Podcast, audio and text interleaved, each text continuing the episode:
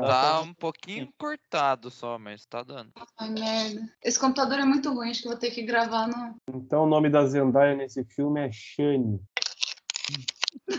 Nossa, Zendaya, eu nem sei quem é, apareceu só É o- 10 minutos. Qual que É é o o nome pau e a Shane, né, mano? Não, já, já não bastava. Alguém, alguém riu quando eu falei Shane, cara. Eu gravei na- Gente, isso é muito estranho. Tudo pra você, mano. Nem tinha pensado nisso. É, que nem o, o Conde do Cu lá do Star Wars. É, Capitão Panaca, Capitão Mestre Panaca. Sifo Dias. Esse Cifodias é foda, mano. Puta que pariu. Então, esse é o. é- Mano, eu, eu, eu tô muito curioso pra saber quem era o BR que ficava dando essas ideias pro George Lucas. Porque é obrigatório, tem que ter um. N- Não é possível, velho. Porque, tipo, se fosse só Capitão Panaca, você fala, ah, beleza, é um nome, né? Certeza que, sei lá, foi acidente. mas, Hoje mano, do cu, né? Só o É, cara. tem- mano, tem 15 nomes assim. É, tipo, é, claramente alguém lá dentro tava sacaneando o George Lucas. Cara, o cara Ou pior ainda, ele ele explicava mesmo, tá ligado? Ele falava, mano, panaca significa isso. Ele, da hora, eu vou fazer um. Dele lá, ele Capitão o saco. Não, não, tem que ser outro nome. Ah, Conde do Cu então, vai. Vocês chegaram a jogar Cyberpunk? E tem, Sim, tem eu uma zerei. missão lá, tem uma missão lá que você encontra dois gêmeos. E aí eles, o- ele chama direita e esquerda. Que? Até, até em inglês, tá ligado? Aí os dev falou assim: ah, a gente gostou do, da tradução e do, do, do jeito que fala e deixamos o nome assim. Nossa. Hum, eu não lembro Eles dessa são- missão. Faz tempo que eu joguei. Eles são poloneses, os poloneses eles não conhecem a língua direito. Aí, É, e, provavelmente, mano, provavelmente em, em polonês deve ficar. "Disse brutar". Não, é direita e esquerda, tá em português. Eu digo Viu? os, polo, os poloneses, os desenvolvedores são poloneses, caralho. Sim, eu sei, vou- mas ele não, não deixou direita e esquerda em polonês. Ixi, tá dando eco em alguém. É, tá dando um pouco de. Eco. Ah, não, agora parou, agora parou. O Decepticon da Elo, Elo, você não, você não quer trocar? Ou você acha que dá pra continuar assim? Gente. for- Pronto, não, pronto. for- É que eu fiquei tentando arrumar ele pra. É porque não, o meu. trocar, a gente espera você. Não, de boa. A minha TV. Já... Não, já mudei, já tô no celular. Tá uma bosta também, mas assim, menos Tá mal. melhor do que antes, filha. É. Você é não tá numa caixa igual o Miranda. Nossa, o Miranda, ontem a gente reagindo lá. Parecia que ele tava Miranda dentro de uma dentro caixa de de um papelão. aquário. Ô, Daniel, eu queria, eu queria dar meu voto aqui de, de confiança e falar pro Skyra ser o co-host hoje, porque ele fez uma planilha pra, de pauta do bagulho. É. Ainda bem, porque eu não sei nem o nome do personagem. Puta nome Vai, É. cara, você quer apresentar Mas hoje? Shane. Eu, vou, eu, inclusive, preciso de alguém pra poder falar, relembrar pra mim o que, que é Arrakis, que é não sei o O, o Skyra tá aqui pra isso. eu, eu sou ruim de nome. Eu fiz uma listinha lá, agora há pouco. Eu pedi pro Skyra me mandar os nomes, que eu só lembrava, tipo, ah, tem um gordo que voa, Tem o tem o pau, Drax. tem a Tem Xana. um gordo- Tem um gordo que Tem o voa. pau, tem a... Tem o pau e a Xana. Ó, o Pau, a Xana e o Duncan são os Tem, três tem, que não o, dá tem pra o vermizão, o vermizão que é o cuzão, que é, um- que é uma cara de cu, o verme tem assim. Nossa, Esse- obrigado por alguém concordar comigo. Puta merda. Não, mas tem alguém que discorda? Por quê? Mas você tudo falando, não, ficou da hora. Eu falei, não, tá da hora, mas tem cara de. Cosplay, Ah, que ele, não ele fez o cosplay desse cara aí, que ele Exatamente. fez. Ele botou uma lanterna assim dentro da cueca. Pronto, tá lá o vermão. Tá gravando já? Ah, tá, gra- tá gravando já? tá gravando. Faz, faz sete minutos já. Ô, antes de começar a deixa eu- Vai quatro isso minutos, aqui tá gravando. Mano, só uma notícia que eu achei aqui. Ah. E uma foto do, Papa, do Papa Francisco batalhando o Darth Vader é fake, hein? Eu acabei de ver no G1 aqui isso aqui. Vai mandar no grupo. Ah, eu também vi que é fake. A Kim Kardashian tá namorando um jogador de P com esse. É fake, tá, rapaziada? Não acredito em fake news. Ele morreu, Tava né? tão feliz por ele. Eu teria dó dele. O avião caiu. ela Coitado, tá- velho. Por quê, mano? Você tá... Por fa- quê? Vai ser... Só porque vai ser rebaixado? O avião vai cair. Não, é por causa que. É por causa daqui mesmo. Não é por causa de rebaixamento, não, pô. Bom, então vou começar. Todo mundo aí pronto? Esse cara vai ser o co-host. Isso. Já Caralho. imagina um. Ah, já imagina um. Vai, o cara já tá até com a introdução pronta. Você falou que ia planejar uma frase. Não, já tem aqui. Então, aí, ó, o cara tem que ser o co-host. Aí eu, eu começo falando e depois você fala depois, beleza? Esqueminha. Beleza. Uhul. There's a crusade coming.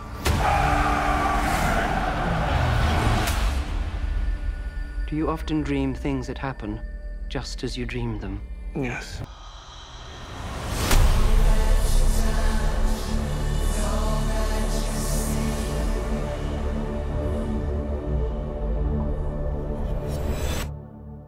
Fala, seus usuários de especiaria. Eu sou o Vinícius Nadai e eu queria mais Zendaya nesse filme. Meu nome é Jo- João Pedro e eu já vi muita nudez na minha vida, mas nada se compara com o Jason Momoa sem barba. Você está ouvindo MD Podcast. maior podcast nerd de Arrakis. E hoje falaremos sobre Duna, parte 1. Rodrigão, Gente, Tá solta a vinheta. Ai, desculpa. Gente, tem alguém Ah. respirando muito forte no microfone. Todo um drama. Não sei se sou eu não. É, vou ter que O começar então. vai ficar- 20 anos de curso, porra! And now back to your regularly scheduled program. Você está ouvindo MD Podcast, o maior podcast nerd de Arrakis. E hoje falaremos sobre Duna, parte 1. Rodrigão, solta a vinheta. Ei, mané, você acha que seu podcast é do dói da cabeça? Sente a pressão, neném.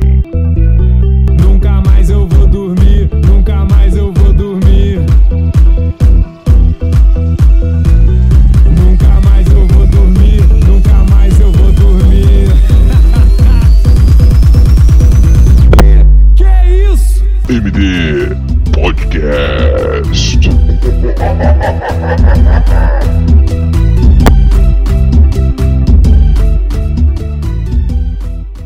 Bom, Skyra, hoje é um dia especial, né, mano? O famoso filme aí, o pessoal tava implorando nas redes sociais, com mais de 16 milhões de seguidores que o MD tem, né? Todo mundo pedindo. Faz Duna, faz Duna. E hoje é o dia. E pra, pra esse dia especial, a gente trouxe aqui o Mate, Gadão. Salve, Gadão. Fala galera, é, sou o Matheus e eu vou tentar gravar sem fazer piadinha com o nome do protagonista. A gente trouxe também a Heloísa, que tá de ressaca, tá até o olho azul, tá brilhando pra caralho. Teve uma noite boa Salve, lá em galera. Araque, né? Tava eu e a Zendaya lá e o Duncan, tava tudo de bom. O bagulho foi bom, mano. Se a Zendaya não Nossa. estiver lá, uma coisa errada, porque ela é metade da população de Arrak. Verdade. A gente tem o André, que eu não conheço. É o. o É o forasteiro aqui, mano. Miranda tinha me chamado de Sconte no primeiro que eu gravei. Mas pode ser André também, eu até prefiro. É, eu sou André e eu pago pau pro Ranzini. Pô, quem não paga, né, mano? É. E a gente tem o patrão, né? O, o verdadeiro imperador aqui do bagulho, Alberto. Opa, e aí? Aqui é o Até a Alberto voz é e, o- abenço- e, o filme, e o filme é sobre o minhocão. Minhocão. E antes da gente começar a falar de Duna, queria mandar o Rodrigão aí. Coloca o alerta de spoiler. Também até pro livro, né? Caso. Não, pra pessoa tudo, pra tenha- tudo. Pra tudo, Pois é. então, porra. Não- hoje tem. Vai soltar tudo aqui, mano. Se você quer ler o livro, sei lá, tá- quer ler o segundo livro, nem assiste isso aqui, mano. Que vai ter spoiler do segundo livro. O pessoal tá on fire aqui hoje. Solta o alerta aí, Rodrigão.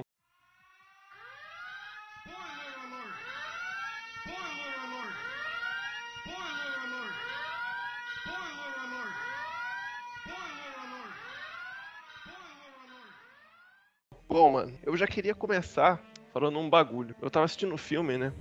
E eu vejo muita comparação aí. Eu acho que é, o Gotti bebeu muito né, de Duna, só que eu vejo como é difícil você tentar adaptar um livro como Duna. Principalmente pra um filme, né, mano? E a dificuldade que eu senti é, tipo assim, você conseguir entender o universo, tá ligado? Porque a gente tava, zo- eu tava zoando aqui que eu não lembro, sei lá, lembrar de três nomes dos personagens, porque os nomes são difíceis, né? Também aparecem poucas vezes, é um filme, tipo, que tem duas horas e meia, é bastante, mas mesmo assim eu acho que não é o tempo suficiente pra você ficar decorando todas essas Não é coisas só aí dos que... personagens, não. É dos planetas, personagens, planetas, das das coisas. tudo, velho. Não, o Duna é um negócio assim.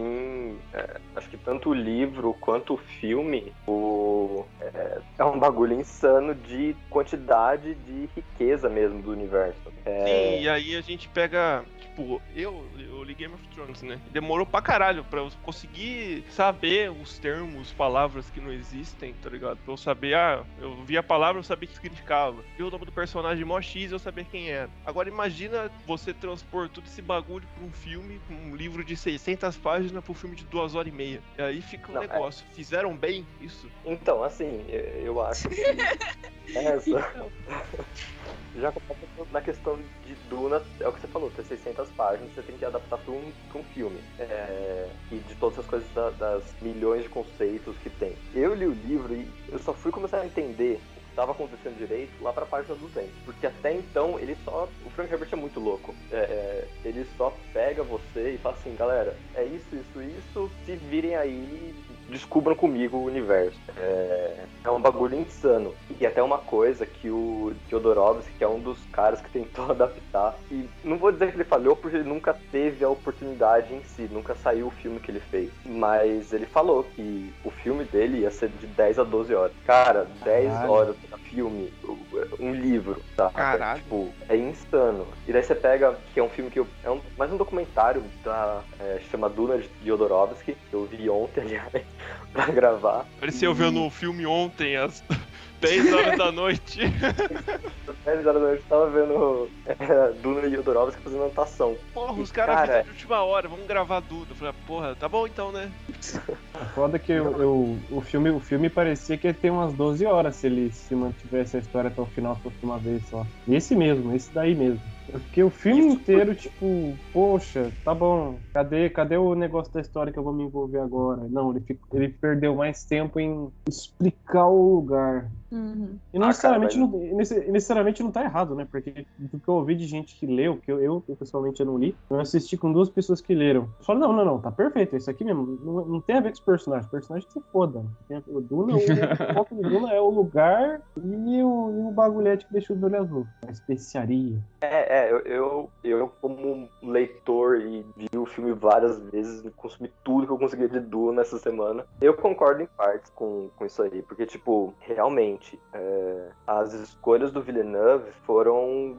Eu achei que foram boas pra, pra uma adaptação. É, eu acho que tem algumas coisinhas que ele deixou de fora, que, por exemplo, quem não leu o livro não vai entender de primeira, ou talvez não entenda de segunda, terceira, enfim. Mas quem leu o livro é, completa as lacunas, tá? Eu acho que talvez a a gente- maior dificuldade seja abordar essa questão política, né? Porque você não pega. Você pega Não os livros do Senhor dos Anéis, não tem porra nenhuma, mano. É só o cara lá é o bonzinho e vai lá fazer o negócio, a, a trajetória do heróizinho e tal. Pô, tá fácil, né, fazer isso aí. Agora você pegar coisas tipo políticas, eu fico imaginando se te- tentasse fazer a mesma coisa com o, as Crônicas de Gelo e Fogo, né, que eu gosto. Tentasse fazer um filme, tipo, ia ficar igual o Duna, tá ligado? Ia ter que errar três vezes, quatro vezes pra conseguir sair alguma coisa decente, pra eles verem realmente. É, é, Não, tem que é ser só assim, comparar, né? né? Tipo, a série, a série de, de Game of Thrones precisava de 10 horas, né, por temporada pra ir fazendo você acompanhar. E eles cortavam muita coisa, né? Porque eu li E- até o terceiro eles- livro. E eles não souberam trabalhar com o final da Então. temporada, eles não souberam trabalhar com essa coisa, né? Eles perderam totalmente a linha e esqueceram, né? Sim, mas aí fica pro, fica pro podcast de Game of Thrones que não vai sair nunca. mas, né, é, comparando Não. também com o filme antigo, eu acho que a escolha desse diretor de quebrar o filme em dois, apesar de eu não ter gostado, eu preferi um filme de sete horas direto, porque tava maravilhoso. É, eu concordo com ele de, tipo, você precisar de mais tempo, né? Porque o filme dos, dos anos 80, né? É, que ano que é o filme, velho? 84. O filme de 84, ele tenta, né, condensar o livro todo em um filme de duas horas e pouco, né? E aí tem várias partes que, tipo, as partes mais maneiras de batalha e tal, que eles resumem, tipo, umas cenas. E aí, É esse filme, ele, ele pega pra, né, tipo, ir fazendo as coisas levando o tempo certo e tal. Então, Então esse isso é uma coisa que eu filme- concordo com esse diretor. Esse filme, ele não é o, o primeiro livro inteiro. Ele é metade. Tanto que ele é acaba com essa sensação de, tipo, você tá vendo metade e o filme acabou, tá ligado? Uhum. Eu fiquei É, com isso de, tipo, sensação? é, eu fiquei Lembra, com a sensação de, tipo, pô, cadê a próxima cena, né? Vai ter pró- pós-crédito de uma hora, pelo menos, né? Porque tá faltando aí mais uma hora de filme. Na moral, pra, pra mim, Exatamente. Eu fiquei acabar. porque a gente tava assistindo todo mundo junto e chegou o final e falou assim, porra, que final é esse, velho? não, não aconteceu nada, tá no meio da Sim, história. que a única decepção do filme foi ele ter acabado, velho. É. Mas eles não, eles Não, nem não, não, não, anunciaram um filme É como. Eles nem anunciaram um filme como Duna, parte 1, né? A propaganda toda do filme foi só Duna. Exato, Então, por isso que. Ah, tá, sim, mas no filme tava... Não, é, no filme a gente foi descobrir que teria a parte 2, né? Só quando fui ver o filme, tipo assim, pô, Duna. Não teve, tipo, a exp- explicação de que teria uma continuação, de que eles iriam continuar o universo, né? Sim. Então, Corte porque minha sensação foi tipo, quando eu, vi, eu, li, eu li o livro, aí eu vi o filme de 84. Aí eu fui ver os três, que eu não tinha visto nenhum trailer do, do filme novo. Aí eu falei, cara, eles vão cometer o mesmo erro que deram em 94, de 84, de tipo, tentar Uhum. fazer um filme só. Aí quando apareceu parte 1, eu falei, puta merda, fizeram alguma coisa certa, já começou bem. Então, assim, cara, é um. Por muito, muito tempo, Duna foi concebida como uma obra inadaptável. E eu acho que ainda é, mesmo com esses filmes do Villeneuve, vai ser uma obra inadaptável pro cinema. E 84, só pra jogar um pouquinho aqui de Advogado do Diabo, o Lynch ele queria fazer dois filmes. Ele queria pegar dois filmes, duas horas pra cada um e trabalhar bem. Só que, né, dinheiro, o estúdio não quer deixar o, o Lynch com com tanta é, responsabilidade assim numa obra que é conhecida, mas não é tão assim, né? Na época não era muito. E eles condensaram um filme só. Tanto é que você pega as entrevistas do Lynch de Duna, que só tem antiga porque hoje nem fala mais filme, porque ele quer esquecer o filme. Ele fala eu não que eu queria. Eu fiz do jeito que o estúdio quis. Então é um é um marco, uma mancha mesmo na carreira do Lynch. Que o Villeneuve pegou, bateu no peito e falou assim: não, dá pro pai que eu, que eu resolvo essa porra aí. Cara, vocês, senti, vocês sentiram realmente que o filme ficou pela metade? Não pela lógico, metade, mas é, não, tipo, não dá aquela sensação de fim, sabe? O clímax É, final foi uma tipo- briga de meio de filme, né? Eu não, eu não é falo, tipo, eu não mano, falo seria equivalente no primeiro Vingadores a acabar quando o Loki foi. 50%. Ah, tá. Você disse que vai ter a mesma quantidade de conteúdo no próximo filme? Eu digo, vocês tiveram aquela sensação de que a obra tava nos 50%, que tava, tipo, mais Sim, que era uma menos- vibe meio de segundo ato, assim, ainda. É, 50 exatamente não, eu diria tipo uns 60, 70%. Fala assim, peraí, tipo, tá, a, a história tá correndo, mas eu tô sentindo que já já vai acabar. Cara, a, a sensação que- que... eu tive, a sensação que eu tive é que a história tava começando, veja bem, começando, quando o helicópterinho lá de, de Dragonfly caiu no, no deserto. A, que a história, co- a história começou ali, ali. Sim, sim. Tô- Como é que é o nome mesmo? É Topter, né? É, o ornitóptero. Helicópterinho de Dragonfly, mano. Agora não deu. É, É, então, eu, tô, eu tô estudando roteiro esses últimos tempos que eu tô tendo aula dessa porra agora, por mais que não esteja parecendo aula de roteiro, que é um negócio meio bizarro que eu tenho na faculdade agora. Eu fiquei o filme inteiro pensando como que os caras poderiam ter adaptado esse filme, tipo, sei lá, pra, pra grande massa, porque ele, ele não é um filme pra grande massa. Eu imagino, por exemplo, minha mãe ou qualquer pessoa brasileira, do, qualquer brasileiro médio vendo e achando chato e tal. Mas eu não, porque eu até gosto de filme no evento e tal. Tu é babaca, cara! tu é babaca, cara! Porra, meu irmão, olha aí! Que caralho, cara! A sensação que eu tive é que o filme começou ali, a história, a história não, que interessava, que realmente pra vocês, nossa, o que que tá acontecendo aqui, quem que são esses caras? É lá no, quando o helicóptero cai. É a sensação de que o filme começa ali. De que o filme Só que a poderia... gente precisava da parte anterior. É, a sensação que eu tive, se fosse, se fosse adaptar, tipo, mais, mais for dummies no filme, o filme ele começaria ali, Uhum, uhum. tudo, e tudo que aconteceu antes viria por meio de flashback. Só que ia ter que ser um jogo de, um jogo de roteiro, de fotografia lá talentinho pra fazer. Isso é difícil. Para tudo aí! Nota do editor. Filme começa em medias res, de cu é rola. Ou o filme começa no começo, ou não tem filme. Mano, é começar do meio, caralho. There's a crusade coming.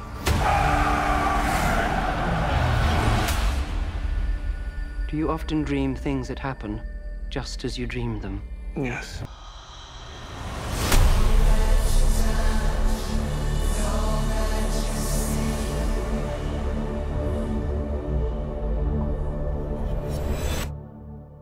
Não, eu, eu gostei do jeito que ele levou, só que eu preferia que ele continuasse mais, porque é o que você falou, a partir do momento que o helicóptero cai e tal, que o protagonista realmente começa a ter protagonismo, né? Porque É, antes jornada- disso tem muito né? personagem que ofusca ele. A jornada Exato, começa até ali então, primeiro, você tá é muito ele no pai aprendendo, né? dele, no- na mãe, na... Sim, todo mundo é, o, o Paul Dameron e o Duncan ofuscam totalmente o protagonista, né? Pô, Tipo, David Wilson. Isso, É. isso é uma coisa. No livro você tem essa sensação, porque você não sabe pra onde olhar.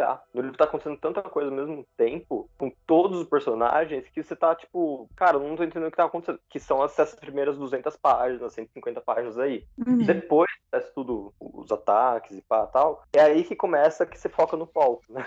Sim. Cara. Acho É, então, por isso que é bom a pessoa. ah, a gente tem que lembrar. Por isso que é bom lembrar que é uma adaptação e a gente deveria ter lido o livro. É. Porque a, Não, eu a acho que- adaptação, uma adaptação, a, a ideia de um filme de adaptação, caso, ah, caso ele queira ser fiel assim à ideia do autor, então ele, ele fez certo, que é ele fez certo. então ele demorou bastante para chegar até aquela parte, toda essa questão de confusão, o que você tinha falado no começo, de não sentir que ele é o principal, ou de entender também toda a questão política, os nomes. Então tudo isso foi passado. A sensação que dá é que esse foi o primeiro ato, foi só o primeiro ato. O que, que é, geralmente é? O primeiro ato é a apresentação de mundo, quem são os personagens, o que está acontecendo. É, o segundo é o desenvolvimento e depois é a conclusão. É tipo, sensação de que até a cena do helicóptero, que é tipo o quê? Faltando 20 minutos para acabar o filme, foi tipo o primeiro ato do filme. Foi só isso. Eu, eu fiquei pensando, eu fiquei pensando nisso, poxa, como exercício prático do que é um filme, isso é ruim, mas em honra à história original pode ser bom. Eu não, realmente não sei. Um É, dos eu caras tava comigo fizeram ah, foi bom. assim. Eles não quiseram fazer esse negócio aí que você sugeriu de flashback, porque ele já tem as, meio que as visões do futuro, com os sonhos dele, né? Do que ia acontecer. verdade. Então, Eu tipo, confundi. você colocar flashback e previsão do- da história ao mesmo tempo ia passar. Eu, eu acho que não é nem isso. É a questão de, tipo, como é que você vai explicar tudo o que eles explicaram na primeira parte em flashback? Você vai ter que fazer um flashback Sim. pra virar um filme do filme. Ah, É, dá, e a- cara, até, até que dá, tipo, ah, ele vê, a hora que ele vê um verme, aí ele se lembra da primeira vez que ele viu um verme com o pai dele. Essas ceninhas pequenas, de 5 minutos cada uma, você Mas- consegue mas pensa picotar. Aconteceu Então, há tão mas- pouco tempo que não vale a pena colocar num flashback. Não, acho que não é nem isso. É que- é questão de, tipo, o bagulho já é difícil de compreender com uma linha linear. Imagina Uhum. você ficar, seguir ele, voltando no tempo toda hora pra você Sim, explicar alguma coisa. ia quebrar muito a narrativa, né? Porque ia ser muito flashback de 5 minutos, né? Ia ser É, um quando negócio tipo, ah, ele vê a areia, e ele lembra, sei lá, dos pais. Aí ele vê o verme, ele lembra. E aí é tipo 5 minutos. Aí corta pra 2 Poderia minutos ser- no presente, entre aspas. ser, flash, ser flashbacks pra coisas mais importantes e diálogos com outros personagens, tipo, explicando o que aconteceu mesmo pra. Mas aí fica É, cansativo, não dá pra entender. Fica cansativo e você vai perder a qualidade da informação, né? Exato. Porque é muito mais maneiro você ver, né? É, mas E, por exemplo, se fosse começar nessa parte, o Duncan já ia começar morto. E aí o filme ia ser horrível. É, realmente. É, o Dan- Dan- Duncan é, o- é o O pilar. Duncan é a parte mais importante do filme, cara. There's a crusade coming.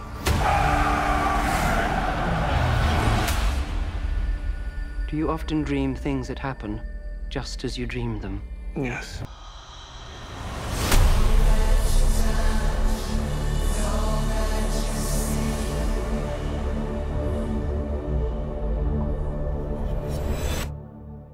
Eu queria falar um bagulho, o Alberto tava comentando esse negócio aí do, do começo do filme ser muito arrastado, ficar metendo flashback. Mano, eu já achei ru, eu já achei meio zoado eles, colo, eles colocaram aqueles bibliofilmes, né? Acho que é assim que chama. Oi? É, o. o... Cortou, cortou. Bibliofilmes? O que, que é isso? Ah, é, É aquele. É Eu tipo aquele negócio que o, o Paulo tava olhando, que tem aquele coelhinho digital. É, tipo tem holograma de Star Wars. explicações todas, tá Ah, ligado? tá. É. Eu já achei até, eu Tá, já tá. achei esquisito eles colocarem isso. Imagina ficar metendo flashback toda hora que o cara vê alguma coisa.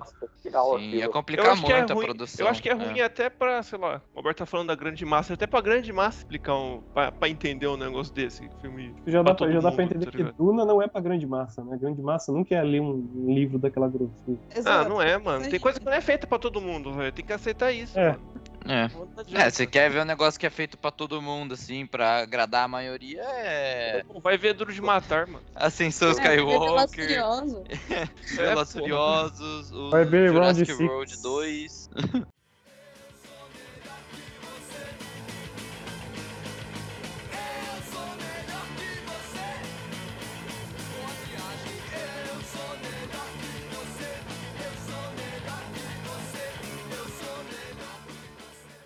Eu fiquei preocupado de não ter continuação, de tanto que os caras os cara, acho que eles gastaram uma grana desgraçada com, com o marketing isso aqui. Tipo, Não. gastaram, num, gastaram num nível que tinha skin no Fortnite. Um cara- mas não. até aí skin de Fortnite tem de tudo, né, mano? Tem, tem, um, tem um planador, velho. Tem um planador do helicóptero do Dragonfly lá. Da hora. E- Eu, até- eu até esqueço, esqueço como fala em português. Ele belo, né? Belo. Uhum. Eu tava vendo, tipo, a budget pro filme foi acho que 160 milhões. Caralho. Tipo, cara, é Puta, muito pouco. É, mu- pra um filme desse, tipo. É muito pouco, mano. O- Blade Runner 2049 custou mais de 200 e pouco, eu 230 esperava- milhões. Eu, eu esperava uns 300 pra esse, pra esse negócio. Mano, o cara deve ter gastado uns 300 milhões nisso, mais uns 200. O- quanto que o Zack Snyder teve pra Liga da Justiça mesmo? 500? 600 milhões. É. E ficou aquele negócio, né? Nota do editor. O senhor limpe a boca antes de falar do meu Zack Snyder. There's a crusade coming.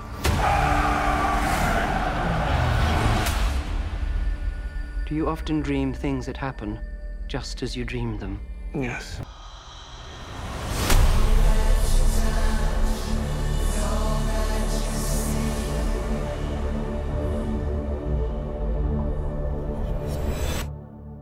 Saiu Blade Runner é, 2049, que é com o Villeneuve, né? E, tipo, não teve bilheteria. Por melhor ou pior que seja, não vou entrar nesse mérito porque eu nunca vi o filme, é... não teve bilheteria. Aí os Só caras eu da... assisti umas 20 vezes só pra ajudar o Villeneuve a fazer a continuação. Infelizmente não deu certo. Aí, tipo, os caras falam assim, ó, o, o filme beleza, mas toque 160 milhões aí pra ficar safe no. Pra gente não sair muito no preju. Cara, só na Opening Week foram acho que 40, 49 de box office. Que quando eu olhei, eu falei, putz, não vai ter sequência nunca essa merda. Porque 50 milhões na, na primeira semana não é muita coisa. Aí depois que eu fui ver que o, é, é quase metade da, da budget dos caras, tipo, com certeza vai ter. E já passou, já tá acho que em 200. É que também tem aquele bagulho do lançamento da, do, da HBO Max, né, mano? Isso, Eu acho que do pelo, Os caras têm que levar em conta Pelo que isso entendi, o resto vai ser tudo lá. O resto vai ser tudo lá, pelo que eu entendi. Então, e uma coisa que afetou muito também a bilheteria é, desse filme foi o contexto que a gente tá, né? Porque, por exemplo, foi o primeiro filme que eu fui no cinema ver desde que começou a quarentena. E. Arrasou, todo isolado. Então, e muita gente tá fazendo isso, né? Tá falando, pô, eu queria ver, né? Mas vou esperar ficar em streaming porque eu não quero me arriscar, né? Muita gente tem, tem parente em grupo de risco ou tá no grupo de risco, né? E então, né, eu, por exemplo, fui no cinema e obviamente tem bem menos gente no cinema agora do que tinha, pô, lançamento de indie game lá, que tava o cinema lotado, né? Nossa, Sentado no degrau, né? Então, é, por causa da, da quarentena também, isso afetou um pouco, né, o box office. É, Um Não, amigo e- meu que foi comigo, que é fã do livro, foi, acho que foi a primeira vez que ele foi no cinema depois da, da, da A vida pandemia. inteira. E o, cara, e, o cara tá- e o cara tava com medo, porque foi, ele tava, não, não quero sair não, não quero sair não. Eu falei, você não toma vacina? Tomei, ah, você não confia na vacina? Não, eu confio, mas vamos lá, vai estar vazio, de boa. Se a gente fosse viver, não ia estar mais cheio. Ah, tá bom, vamos lá. Ele foi, ficou todo medroso, tipo, tipo não tinha nem 10 pessoas, né? Tava vazio. Viu? Só que eu fui, tava Deixa lotado. eu, mano. deixa, eu comentar um, deixa eu comentar um negócio aqui que eu, eu provavelmente vou ter que sair pra almoçar e eu queria. É, o que eu quero comentar não é muita coisa, mas é uma- uma coisa que eu realmente. O André fica 20 minutos falando Calma, sem calma, calma, parar. No começo que eu falei que eu pagava pau pro Hans Zimmer, tem um motivo. Eu não sou uma pessoa que gosta desse filme. O filme Dune é muito lento, ele é muito devagar. A trilha sonora do Hans Zimmer não deixa o filme ficar lento. Se você for assistir as cenas, eu fui atrás, você procurar no YouTube vai ter é, algumas cenas do filme em que não tem nada do score do Hans Zimmer. Não tem nenhuma música. Véi, as pessoas ficam em silêncio por muito tempo. Parece, tipo, você fica com sono de assistir. O, o papel do, da música nesse filme é um absurdo, cara. There's a crusade coming.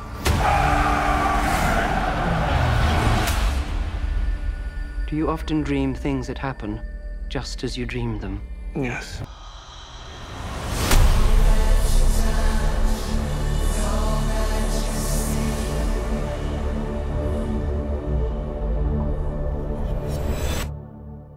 Tipo assim, se você for pegar os filmes do Villeneuve, também tem vários momentos também que é tipo puro silêncio. Você não lembra da É. chegada? Que era tipo silêncio absoluto, aí só tem um barulho do ambiente, o barulho da nave, aquela música de Ah, é dele também, não sabia não. É, Nossa, vários momentos, tipo Blade Runner, que eu acho que esse filme aqui de Duna, o Blade Runner foi tipo o prequel, tá ligado, do Villeneuve pra conseguir fazer Duna. Porque se você pegar a estética, o todo o ambiente, né, todos os efeitos visuais que os caras, certeza que os caras devem deve ter reaproveitado o deserto, porque Isso, Cara, vai- outra coisa. Pegou cara, os foda, mesmos né? saco de areia, né? Colocou Ele chegou é, um saco de areia. chegar. Você chegou no assunto que eu queria chegar. Eu tô faz- eu, eu acho o Duna muito parecido com o Avatar. Eu sei que não tem nada a ver, mas eu acho muito parecido. Por quê? Porque a trilha sonora é maravilhosa e eles glorificam um bioma específico. Tipo, o Avatar glorifica o, a Rainforest, que é tipo floresta fechada, chuva o tempo todo e, e água e planta pra lá e pra cá e animais e vida pra caralho. O Dune glorifica o deserto e eu acho isso muito foda, velho. Eu acho isso maravilhoso. As paisagens do filme são muito lindas. O Avatar da areia. É, um Avatar da areia. O que o pessoal que falou, né, que leu o livro, que tipo assim, o protagonista de verdade seria o planeta. É, com o pessoal nativo de lá. Véi, eu, eu só gostei desse filme por causa da trilha sonora e, da, e, tipo, e da- das paisagens. Eu acho que pela história. A história é maneira, sim, os personagens são legais e tudo mais, só que o que torna esse filme muito foda pra mim são esses dois elementos: é cenário e música. Seria a Duna Pocahontas do deserto? Ah, não, velho. Tá. There's a crusade coming.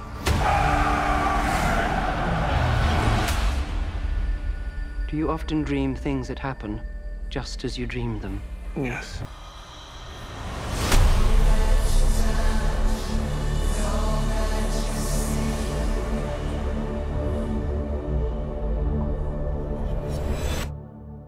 Cara, um momento pra mim que impactou demais a trilha, né? E a ausência dela é quando eles estão olhando aquela cole- coletadeira de, de Spice lá, né? Uhum. é, fugindo do, do, do verme, só que aí a máquina não consegue levantar. E aí o eu vou continuar chamando ele de Dameron.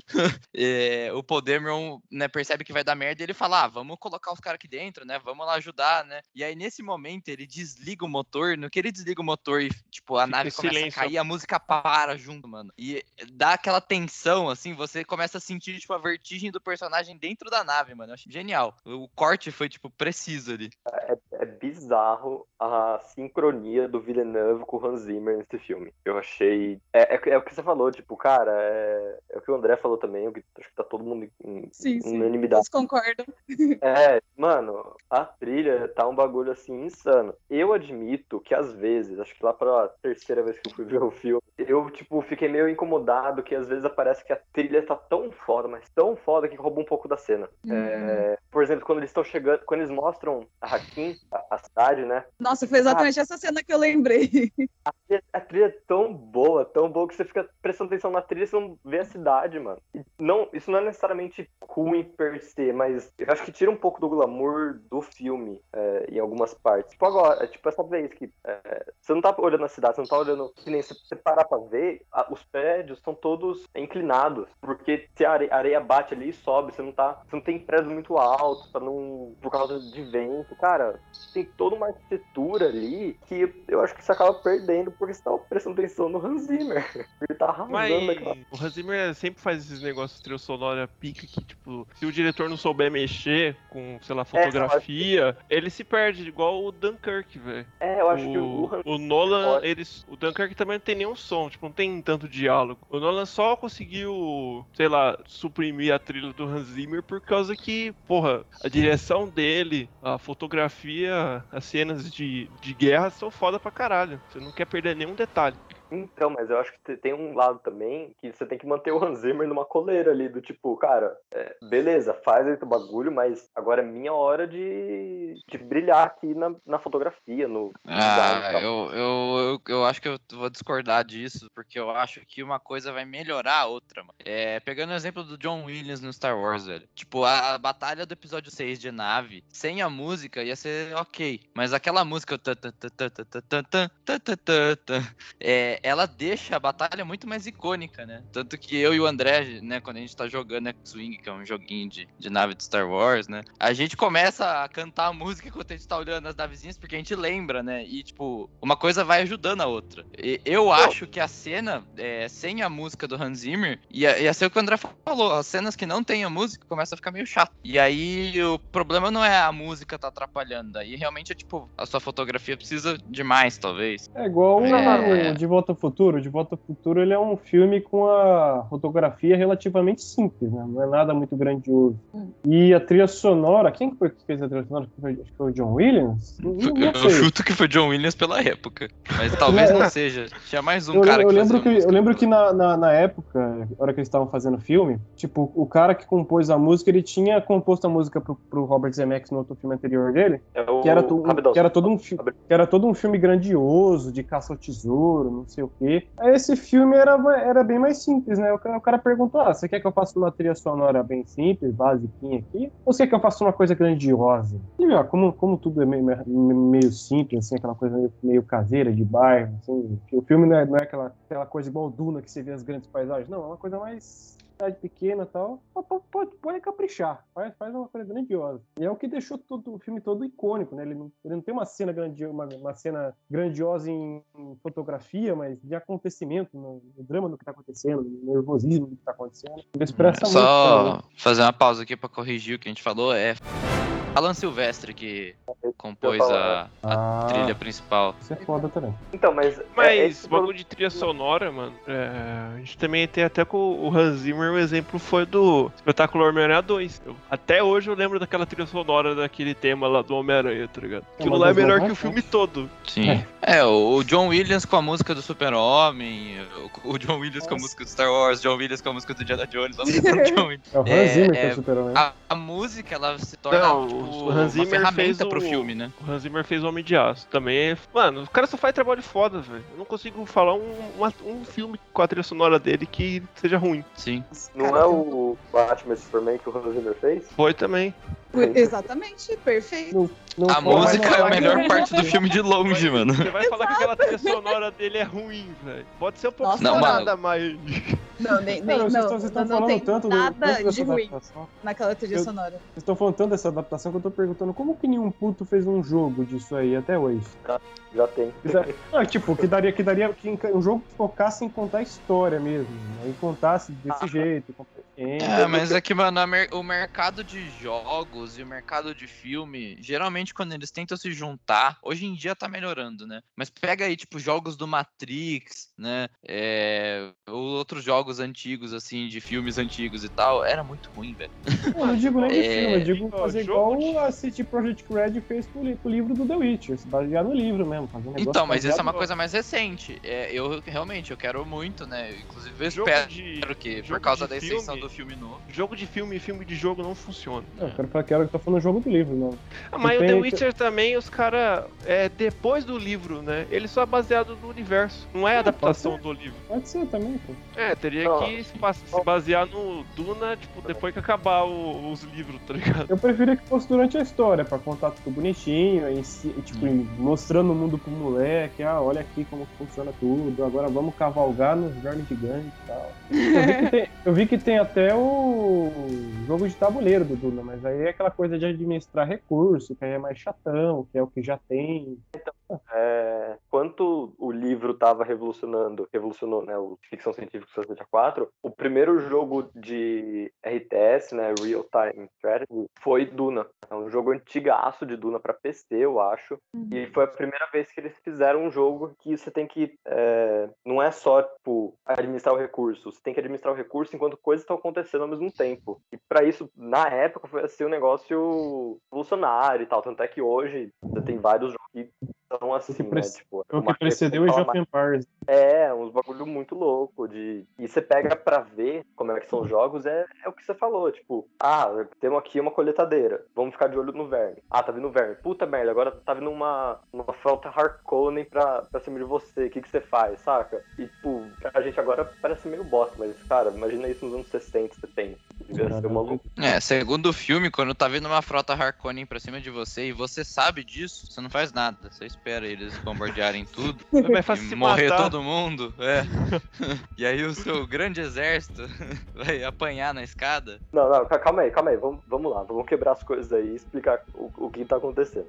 No livro, só, só dando o contexto do livro aqui, que não mostra isso no filme, eu achei que foi uma falha gigantesca, assim, porque não explica essas cenas de agora. No livro, os Atreides, você tem duas grandes forças no, no universo conhecido ali, né? Que são os Sardaukar, que são os caras lá do, da voz gutural que aparece, que é muito insano essa cena, puta merda. E eles são, tipo, os fodões. Isso, dá- isso fica bem claro no É filme. aquela são música, aquela música com vocal mongol, né? É muito É, da hora, velho. muito- De novo, é outra coisa que, tipo, se fosse a mesma cena sem a música ali, sem o cara vocalizando e tal, ia quebrar já aquela, aquela ambientação. outra cena com a música, desculpa aí falar isso, cara, do seu lugar, mas ah, o tema da casa do, do, do Leto, mano. Esqueci o nome, É, esqueci o nome da casa, velho. Eu acabei de falar, os Atreides.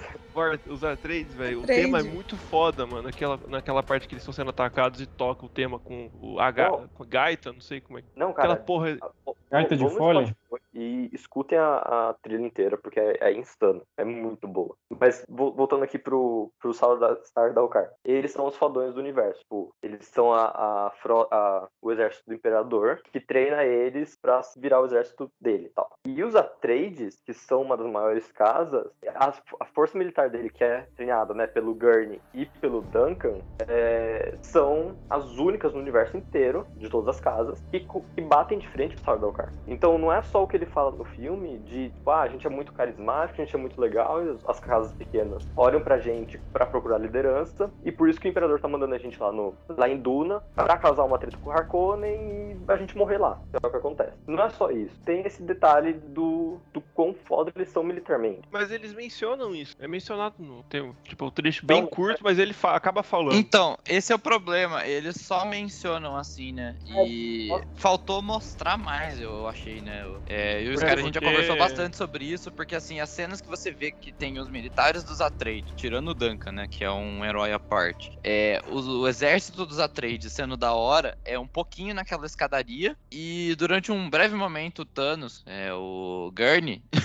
é, lutando, né? Quando, quando tá começando o ataque, ele vai lá e ele, pijama, assim, é, toma conta de dois caras suave e só começa a batalha. E corta já, né? E a escadaria, Então. são as duas cenas que você mostra, assim, que o exército é foda, né? Mas é muito rápido, né? É, Eu acho que faltou um pouco mais de cena de batalha ali, sabe? Pra mostrar É, isso. Não teve, você não vê, você não percebe o quão foda são aquele, é aquele exército, o quão foda é o Gurney. O Duncan você até vê, porque, mano, a gente fez a kill count dele, ele matou 11, 13, sei lá. Sardaukar, Só naquele corredor, na, na cena final dele. Então, cara, tipo, ele é muito pica e todo mundo ali é. E faltou mostrar o quão foda é o, o Paul. Tipo, no livro ele é o, o cara foda, tipo, porque ele tem treinamento do Gurney e do Duncan. Então, militarmente, ele é tão bom quanto eles, que você vê um pouco naquela cena, né, do, de treinamento, que é sensacional aquela Uhum. cena. É, ele é treinado como uma Bene Gesserit, então ele tem a voz, tem toda aquela. o, o mind controlling delas e, e pá. E ele é treinado como um mentat também. Que essa é uma outra falha, que acho que não é falha, É mas aquele um- cara que uma- vira o olho e fica branco, né? É, ele tem um. Como, explica isso, cara.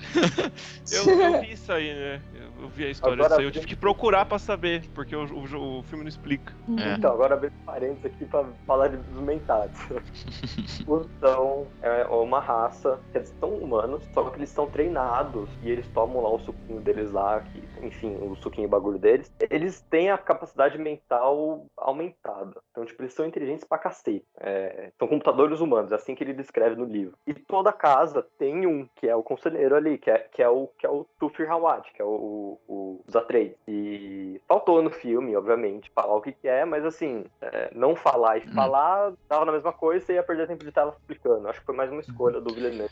É, o mentate do, dos Atreides é aquele velhinho, né, que vira o olho, e o mentate dos Harkonnen é o cara do Ant-Man, que é o do Baba Yaga, que eu não lembro o nome É, do o ator. Ele é o. É o espantalho. Ele é o. É o espantalho. Ele é o. É o espantalho.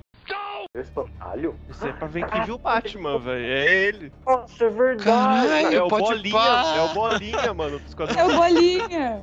Não, ele, o bolinha Eu só lembro dele falando Baba Yaga agora, velho. Homem bolinha. Só que o cara tá careca, mano. É, e ele é, o- ele é o Peter, é o nome dele, o Peter, não sei qual que é o certo, mas ele é o do Sarkozy. Peter de Vries. There's a crusade coming.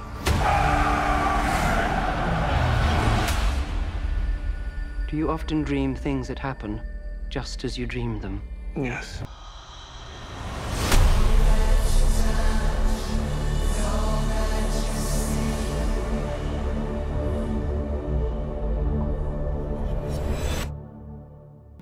Agora que vocês estavam comentando aí as cenas de batalha e tal, agora chegou na hora, minha hora de falar mal desse filme. Que cena de traição bosta, hein? É, não, Eu- esse, esse é o Ó. que no livro é, é assim, mas não tão assim. Ó, é. Puta merda, mano. Eu nunca. Aqui depois. Aqui depois. Ó, eu só não fiquei, tipo, assim, nossa, que bosta, porque a, a cena em si do ataque é muito foda. Fiquei, tipo, prestando atenção. Mas depois que passou isso, eu fiquei, caralho, essa cena de traição foi muito porcaria, velho. O personagem, o, o médico que você não conhece nada dele, X, aleatório, médico do postinho.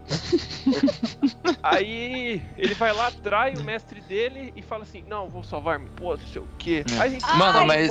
Sim, nossa. É, Mas velho, assim- é pior ainda no livro, porque no livro, pelo que comentaram, né, porque eu não cheguei a ler, é, o livro já apresenta o personagem, tipo, ah, esse é o Dr. Uie, que é um duro traidor. Tipo, já falam isso assim, quando Ah, apresentam o personagem. mano. É, Não, o livro então. é tipo é, título de episódio do, do Dragon Ball. não, não. O cara já começa, tipo, Dr. Uie, o traidor.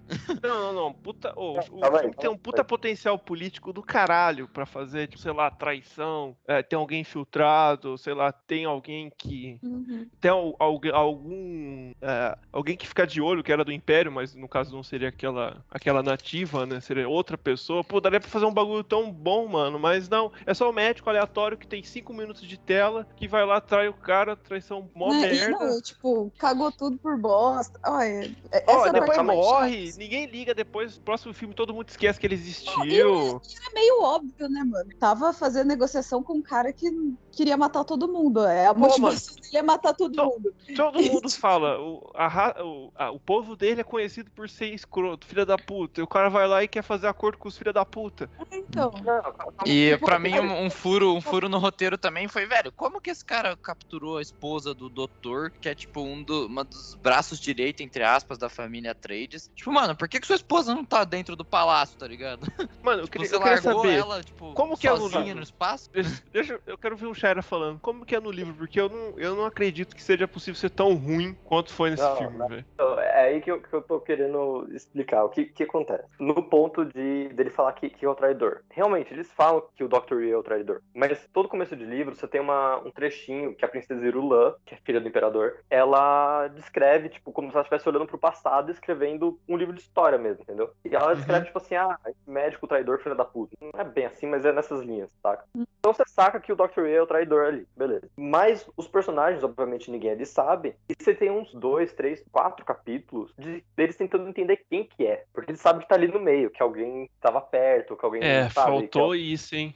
Faltou muito, porque no livro você tem esses quatro, cinco, enfim, você tem uns capítulos aí que, tipo, cara, tem uma parte que a Jéssica, eu vou dar esse parte do livro mesmo, foda que a Jéssica vai atrás do, do Tufir Hawat, quer dizer, ele vai atrás dela pra tirar a satisfação porque ele acha que é ela, porque ele recebeu uma mensagem de não sei quem, aí acontece Mano, isso. eu vendo os ela- trailers, eu tava achando que a Jéssica era. Ela era tipo anti-herói. Eu não achava que ela era. ah, eu achava que, sei lá, ele ia atrair alguma forma. Não sei, eu tava pensando nisso, porque a interpretação da atriz ela tá muito, de jeito muito misterioso. Eu falei, cara, essa mulher aqui é, é maligna, hein? Ela vai fazer alguma coisa, hein? Aí no final É. não foi o médico aleatório que fez o bagulho. eu acho que essa era a ideia de tentar focar ali, mas assim, não gostei do, do artifício que eles usaram, não. Tipo, Ah, Foi- focou nela, mas. logo É, então, sabe, pra dar aquela distraída e É, você mas se lo- surpreender. Só que assim, se no livro já não era surpresa, por que, que eles tentaram criar isso, É, sabe? lo- lo- mas logo lá no, no começo do filme você É, já é percebe, tipo assim, ah não, ela é, do- ela é de boa. Eu não consigo. Ah, Não, mas é que no, no filme você não tem toda essa construção do tipo, essa intriga entre eles de quem que é o traidor. É, quer dizer, é, no filme você não tem isso. No livro você tem toda essa, essa construção. Você sabe quem que é. Não, mas você tá muito mais. Aham. É, é que também é muito. Tomaria livro muito foi- tempo de tela. Foi mal escrito Aí- nessa parte, hein? Ter revelado Foi. já a porra do traidor. Eu acho, acho Ah, interessante fazer isso num livro, que aí você fica tenso ali das pessoas tentando saber, arrumando treta, você tipo, ai, é o fulano. Então, seria legal fazer isso no filme. Eu acho que, É muito- que daria certo, só que tomaria muito mais tempo de, de filme, aí acho que ficaria muito longo. pra- pra Esse é um bagulho construir. meio Dora Aventureira, né? Tipo, ah, ajude a achar o raposo, tá ligado? Aí tem uma seta apontando pro Dr. Yui. A gente já saber que ele é o traidor e, e- então criar tudo isso eu acho que tomaria muito tempo, por isso que eles tentaram fazer dessa forma. A Jéssica olhando pra tela. Estamos tentando encontrar o traidor. Nos ajude. Aí, aí tá o Dr. Liu botando veneno. Botando veneno no dardo assim. Opa, sou eu não, esconde ele atrás, tá ligado? No, que é o Dr. Lee, é, ficou claro. Pode ser que é um negócio estúpido, o Matt falou que é um furo de roteiro da, da mulher dele, e pode ser bobagem também o- as coisas que aconteceu, mas enfim, o Dr. Yue, ele é um médico condicionado pelo imperador, pelo império. Então, assim, é, ele é um médico que só vai fazer isso pro resto da vida dele. Ele não tem, não é pra criar laços, não é pra é, sentir é, necessidade de ajudar outra pessoa que não seja família Trey. É meio isso É tipo ideia. os mestres do Game of Thrones, né? Que eles são, tipo, né, os curandeiros, os médicos, e cada casa tem o seu. É, exatamente. Então o que acontece? Ele não, os, os, mé- os médicos condicionados não podem machucar ninguém, não podem trazer é, trazer mal a ninguém de nenhuma forma. Os Sarkonnen vão lá e capturam a mulher dele, tipo, há muito tempo, né? sei lá, um tempo aí capturaram a mulher, mulher dele. Ele achou que tinha morrido, pá. Depois eles voltam e falam assim, ó, sua mulher tá viva. Se você não fizer, se não trair os Atreides, é, a gente vai machucar ela. E aí que quebra o condicionamento, que é o que eles falam, tipo, como é que eles conseguiram quebrar o condicionamento do Dr. Yue? É assim, porque, tipo, ele fica no dilema de se eu não machucar os Atreides, minha mulher se machuca. Se eu não machucar ela, se não ajudar ela, os Atreides se machucam. Então aí você quebra esse condicionamento dele e acho que mostra também um pouco da, da inocência dele, de tipo, eu tô fazendo isso pelo bem e os Harkonnen vão estar fazendo pelo bem também, entendeu? De é, Sim. não machucar ela ou não Hum. machucar os Atreides. E aí que entra toda isso. a história. Mano, Muito eu, bom entender a personalidade dele, né? Coisa que eles não, não eu fizeram. quero fazer uma comparação aqui. Você já terminou de falar isso, cara? Ah, não, não, só, só deixa eu completar um bagulho. Não Pode teve ir. isso no filme. O filme, obviamente, ia tomar, sei lá, mais 20, meia hora pra explicar toda essa parte, toda, tudo isso, né? Então, foi uma escolha do Villeneuve que, pra quem lê o livro e pra quem é mais atento ao, ao que tá acontecendo ali, Ah, falta, você tem falta. Mas acho que pra grande maioria vai passar, vai passar reto e beleza, vai. O cara traiu e boa, entende? Deixa eu ver o, o Paul e o Duncan de novo. Exato. É, passou reto até, mas depois que você pe- pega pra analisar o filme igual nós tá fazendo agora, é um bagulho que incomoda, né? Você fica. Não, Claro. é, não né? Não, não, não, eu não, não engoli esse negócio, tá ligado? Uhum. Mas fazendo uma comparação a esse negócio, voltando a falar de adaptação, que é um negócio muito difícil de fazer, no Game of Thrones tem, da spoiler mesmo, todo mundo já sabe, a parte que o Jon Snow é traído pela Guarda da Noite.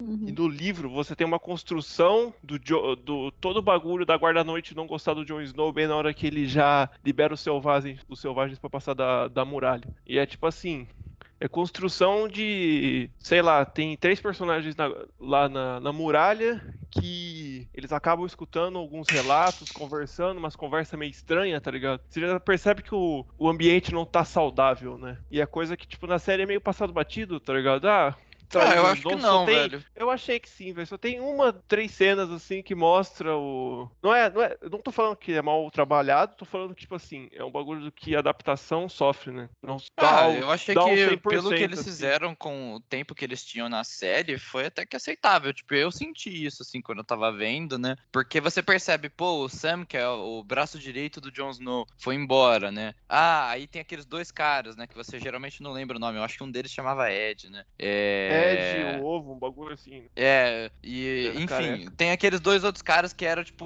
os amigos do Jon Snow. Você sabe que aqueles personagens são os amigos dele. E você vê um deles morrendo. Um deles morre na Batalha da Muralha, no fim da temporada 4, melhor batalha da série. É. Né, pô, e aí você vai vendo, tipo, ele perdendo os aliados, né? Tudo bem, faltou um pouco mais de construção. Sim, né? Mas eu acho que pelo tempo que eles tinham na série pra, né, desenvolver as coisas, tipo, dava pra você perceber que isso tava acontecendo. Que tempo é o maior fator, né? Que complica esses bagulhos. There's a crusade coming.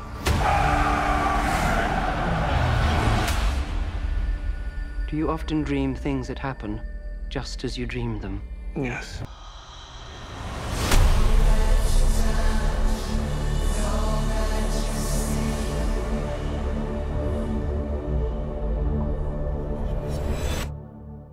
Eu queria só citar um negócio aqui, que é falar como o Jason Momoa foi um Duncan foda, velho. Porque. Velho, não, é assim, o Duncan é um personagem muito foda, né? A gente já citou mame. ele aqui várias vezes. E, mano, quando a primeira cena que o o Duncan aparece no filme antigo, né? Porque a gente assistiu o filme antigo também. É. O começo, porque eu não aguentei ver tudo. É, mas o começo, velho, tipo, a introdução do Duncan, né? Ele chega, tipo, ah, e aí, pô, beleza, né? Tipo, ele fala um oi, tá ligado? Pro, pro protagonista, né? E o, o Duncan, quando ele chega, a primeira coisa, ele chega naquela cena foda da nave pousando, né? Que já mostra, tipo, o piloto dessa nave é um cara foda. Aí assim que ele desce, ele ele já começa a falar uns bagulho com um, um técnico, sei lá, da, da nave e fala, né, tipo, ah, né, tá com problema, sei lá o que, né. Aí você vê, tipo, nossa, esse personagem manja ainda do negócio, né. E aí ele olha assim pro Paul, né, e fala que ele, Paul, my boy. E, tipo, mano, mostra a, a intimidade que os dois personagens têm, né, a linguagem corporal e verbal que ele usa. Eu achei isso muito foda, né, porque você percebe a relação que eles têm ali de, de broderagem, né. Eu acho que todos os atores tiveram, tiveram química entre si, tá ligado? Sim, e, e eu achei. Foi o melhor Duncan, né? É, dos, que, dos que a gente teve aí. Eu lembro daquela, daquela piada dele falando: Ah, você, parece que você criou músculo. Você, você acha? Não. né, né? Exatamente. Né? E esse, é esse tipo de coisa que eu achei que ficou genial, velho. Que tornou o Duncan, né, o, o secundário perfeito desse filme, assim. Porque é aquele cara que você, né, até recebe spoiler que ele vai morrer, porque o próprio Paul fala, né, mano, eu vi você morrendo. Então, É, mas mesmo assim é um personagem que quando chega a hora da morte dele, você sabe que é, né? Tipo, você vai percebendo, né, que aquele é o last stand dele. Só que é foda, tá ligado? Você fica, né, triste. Eu fiquei decepcionado, né? Tipo, pô, eu queria mais tempo com esse personagem, né? Porque ele é um personagem foda, né? A relação dele com o protagonista é da hora. Pô, o cara que tem É. mais carisma que o protagonista morreu, agora acabou. There's a crusade coming.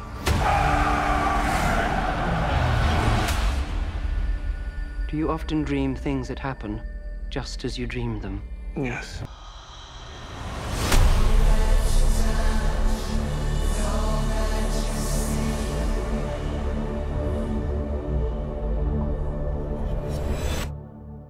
Falando em traição merda, eu queria falar da traição do Drax com a Marvel, velho.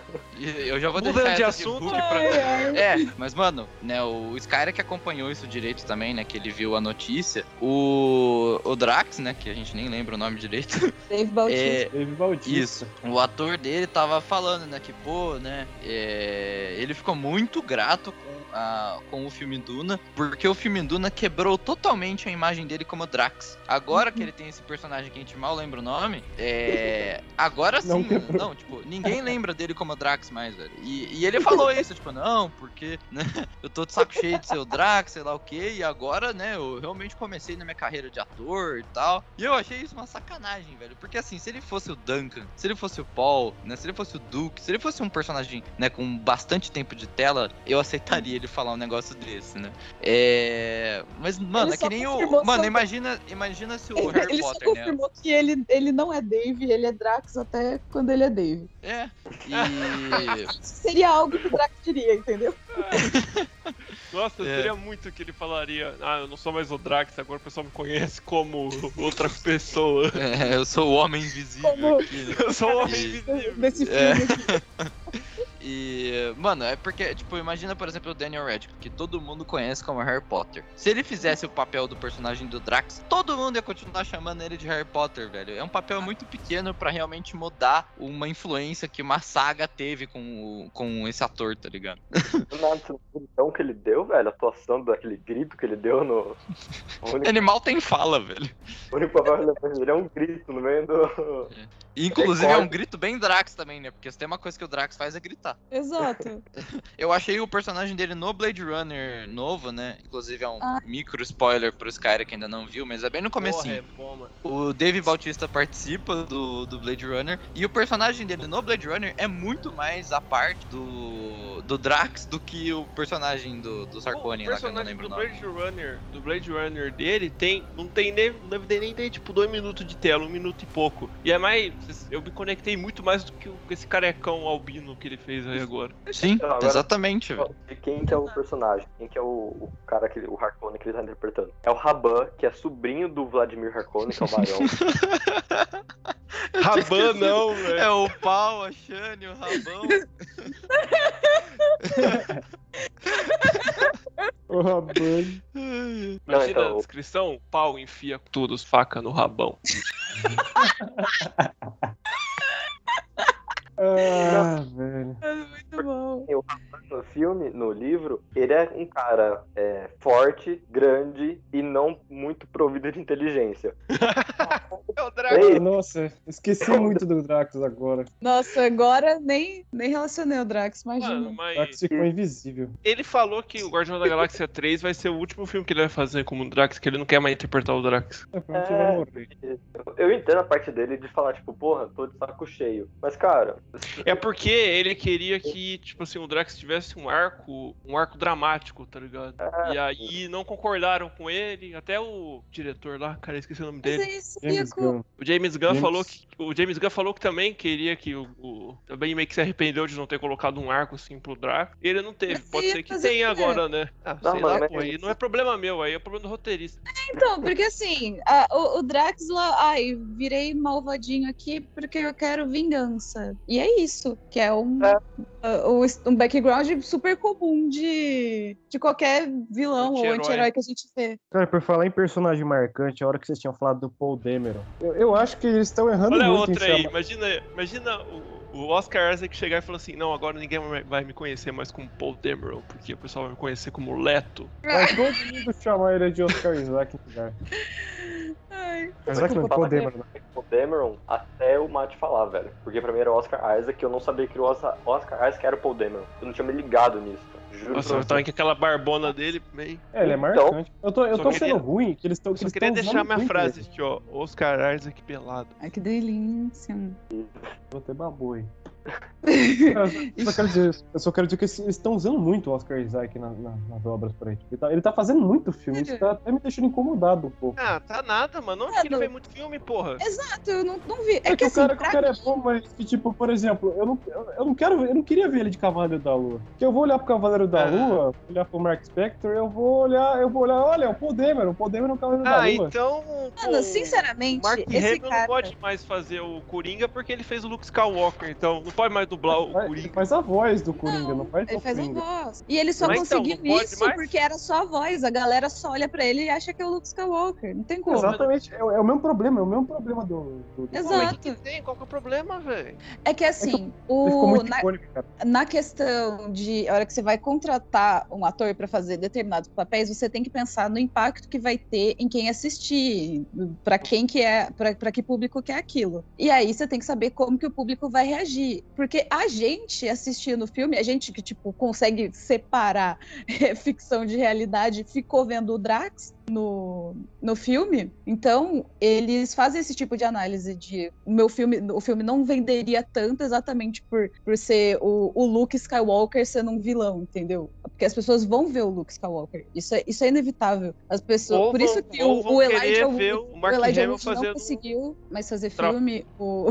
o Daniel Radcliffe também não, não conseguiu, não, não sai. É que também o Daniel Radcliffe é um ator ruim, mas eles cara, não Todo mundo conseguem, tá falando. não O sai. próprio Cara, Mark Hamill Mark também não é um. Mark Hamill também não é um prodígio de ator, né, gente? É. Ah, Por favor, ele né? Ele é um prodígio de dublador. Ele consegue botar a experiência dele lá no Joker, mas também só isso, né? Ele melhorou. Na época, na época que ele começou com o mudou, que ele era moleque, não sabia bosta. Sim, é, eu ia falar, era crianção. né? Não, tipo, mas Ele, só que essa, essa é a merda. Ele poderia ter se desenvolvido, só que ele não conseguiu, porque ele não conseguia papel, porque ele ficou eternizado como Luke. E aí você fica nesse, ficou nesse impasse, não se desenvolveu. Eu acho que é a mesma coisa aconteceu com o Daniel Radcliffe. não, eu acho que é uma, uma questão de maturidade do ator. Maguire também. Por exemplo, o Tom Holland, que começou lá com o Impossível, né? Aquela do tsunami lá. Sim. Desde criança ele é um atorzinho da hora. Aí Uhum. agora ele cresceu com, com o Homem-Aranha, o moleque estourou como Homem-Aranha. Mas ele não só faz. só- você não olha pro Tom Holland e olha pra ele como Homem-Aranha. Pelo menos eu não. Realmente. É, eu também não. Mas eu acho que é porque já teve muitos antes. Eu não sei, assim, teve, teve dois antes que foram tão, foram tão marcantes quanto. Ele só é marcante porque ele fez Vingadores, fez outras coisas. Mas não, mas eu, eu acho Mas que acontece pega, por isso. exemplo, o Toby, você pega o Toby, que tipo, ele foi o um, Tobey é o Homem-Aranha. ele foi um Mas ator tão. Ele foi escolhido, inclusive, ele foi um ator escolhido a dedo, o Toby. Tipo. Eles queriam botar o Leonardo DiCaprio, alguém mais bonitinho. O Sam Raimi parou tudo e falou, ó, eu quero esse moleque aqui. Tipo, ele se encaixa perfeito com a visão criativa que eu tenho. E se encaixou tanto que ficou no nosso imaginário mesmo. Ah, mano, eu não concordo com vocês, não consigo achar relação, velho. Porque, você tem o, o ator do. que fez o Rob Stark, né? Que ele, inclusive tá no Eternos, eu não vou saber lembrar o nome dele. Ele fez o- um, um vilão, entre aspas, do Rocketman, que é o filme do Elton John, que escroto pra caralho. O cara, pe- pensa no cara filho da puta. Enquanto isso na série, que ele foi mais conhecido pela série, ele fez o bonzinho. Sim, não, só que- não vi ninguém falando isso, tá ligado? Ele não é icônico, além dele ter um rosto completamente esquecível. Então, Pô, mas pra você que não assistiu a série, velho. eu assisti a série. Eu sei muito bem quem é o Stark, mas no Quer um caso, exemplo mais forte? Olha, olha o. foi um o- personagem icônico. É completamente diferente. O Lex Luthor da DC, o mais recente que teve. E ele, no geral, foi bem ruim, velho, porque você olha pra ele, você não consegue comprar ele como vilão. Você lembra, da, você lembra do. Esse, esse ator, Jesse Eisenberg? Você lembra do Mark Zuckerberg? Você fala, pô, o que, que, que, que o- que que o Superman tá querendo treta com o Mark Zuckerberg? Vai roubar os dados não, dele? mas o que eu vou dizer aqui, tipo, cara, é uma questão de maturidade do ator em sair ou não do papel. É, Olha pro Tom Holland o que ele fez, olha pro. É que o, o Radcliffe é o que você falou, ele não, não é bom ator, ele não tem. nu- nunca fez nada além. Sim. Mas por É, E quando o ele fez Truque de Mestre 2, que também é um filme ruim, mas, tipo, mesmo assim, ele não conseguiu ser. Nossa, é, nossa, é o bom. péssimo, hein, mano. Ele, ele não conseguiu ser um ator, ele não entregou nem o que o roteiro pedia. Então, tipo. Então, mas olha o John Cena, por exemplo. O, Uhum. o The Rock são dois atores que eles sempre fazem o mesmo papel, mas Sim. você conhece eles por papel diferente. Não vê o The Rock, eu, eu pelo menos não vejo o The Rock e vejo o Hobbs do Velozes e Furiosos. né? Uhum. Você tem o Maui, você tem o aquele do ah não, esse é outro ator. Mas enfim, o ponto é, O The Rock acho que é um caso à parte, né? O The Rock, ele, ele interpreta o The Rock no cinema. O, o The Rock, ele é o, o, o ator mais bem pago do mundo também. Tem, tem só esse detalhe, assim. Ele, ele, Ele é? consegue ser o The Rock. o John Cena, tipo, ele não é o ele, ele não é o mesmo John Cena em todos os filmes. Quer dizer, ele é, mas você não vê ele como o mesmo John Cena em todos os filmes. É isso que eu É, quero é dizer. porque. Não, é que assim, você não espera algo inovador também dele. Eu não sei. Mano, eu acho que Eu não vai sei você, mas depender- eu espero. Acho que isso depende de pessoa pra pessoa, porque eu não tenho esse bagulho assim. Eu não consigo ver. eu Acho que. Acho que o Miranda fala bastante isso, aquele bagulho de descrença na hora que você vai ver um filme. Porque eu vejo. Se fosse assim, eu ia ver o Duca e ia só lembrar do. do Khal Drago. Falei assim, nossa senhora, cadê a Calice? Ai, que É, vai- vai- esse negócio varia de casa pra casa. É um negócio meio que de círculo. Nos jogos a gente chama isso de círculo mágico. Hum. Quebra o negócio. Tipo, você para, você não vê o. Não, você não pensa, ah, quem que é esse cara? O que, que será que ele tá fazendo? Não, você olha pra ele e pensa, ah, é o Paul Dameron, porra, olha o Paul Dameron aí. Ele pilota? Aí ele vai lá e ele pilota mesmo. É, porque é, é nesse momento você só, você só, você só lembra, eu, eu mesmo só lembrei, tipo, eu sei que o Oscar Isaac fez o Paul Dameron, mas, tipo, já tava no começo, já tinha esquecido, falei, ah, o Paul Dameron, mas depois eu falei, ah, já, já Sim, era, não, já, eu só o- lembrava que ele fez, eu só lembro dele como o personagem, um Leto, eu só Ah, fui lembrar, só fui desde, lembrar... desde o primeiro momento que eu vi esse puto, eu pensei, alguém dá uma nave pra esse cara. Então, aí depois, aí- aí depois ele falou assim, ah, quando, quando eu era jovem eu queria ser piloto. Eu pensei, pô, é o- tipo assim, você sabe que né, tem aquele. Ele tem outros papéis, mas eu, pelo menos, eu esqueço na hora que eu tô vendo um filme que ele não tá interpretando aquele papel. Ah, A não. não ser que o filme é seja bacana. bosta. Fica. Quando criou até, eu aquela, assisti- criou até aquela brincadeira no multiverso, onde Paul Dameron não virou piloto, rolou essa coisa. Uhum. Eu, É, eu acho que foi sutil. que- Do jeito, que- Tem um jeito de fazer. Só que eu acho que as produções têm preguiça de Eu tentar acho, fazer. não, eu acho que hoje em de dia é melhor do que. Hum. Hoje em dia é melhor que antigamente. Sim, não. Eu Não, acho que é. Eu vou Não falar sei, eu, me sinto, eu me sinto mais Por quê? incomodado com ele no Cavaleiro da Lua do que com ele nesse filme. O filme eu gostei. Eu me incomodo de ver ele como Mark Spector. né? Mano, mas que nem vocês falaram, pegar o John Cena pra fazer um papel sério, qualquer coisa de drama, assim, eu não ia conseguir levar a sério. Só se ele, assim, só se a produção comprasse essa ideia, botasse fé nele, ele conseguisse mesmo fazer isso, aí talvez a gente conseguiria ver de uma outra forma. Mas é, eu acho que é mais essa ideia, de por isso que o- um ator que faz um personagem icônico não consegue outros papéis. Porque dá muito mais trabalho do que você simplesmente buscar outro ator. Uhum. Então, ainda e mais se é, alguém substituível. Eu acho que tem tudo a ver, tem t- todo um bagulho, né? Tem a questão do, do ator, tem a questão do diretor, da produtora, porque senão o Leonardo DiCaprio sempre seria o cara do Titanic. Pra sempre. Todo Não, sempre. mas eu acho que isso depende também de nichos, né? Ah, o, Porque- o Leonardo É, pra quem não assiste Star Wars, o... foda-se o Paul Dameron.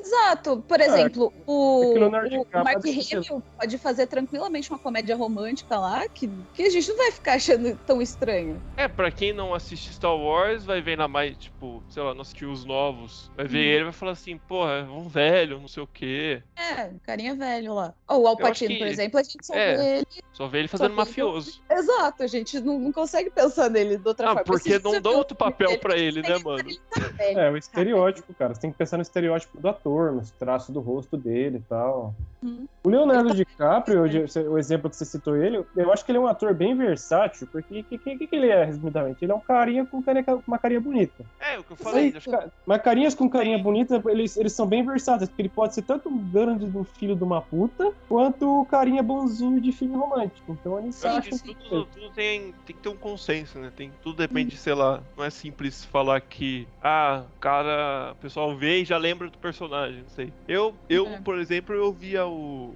Quando eu vi o Dave Bautista como o Rabão, é aquela coisa, né? Tem pouco tempo de tela, eu já fiquei tipo, caralho, é o Drax, ainda mais É só ele o. Drax. Aí Olha você o pega o Drax papel que aí você pega o papel que o ele fez em Cyber... o Raban grandioso. Pega o papel que ele fez em Blade Runner, tipo assim, completamente diferente, tá ligado?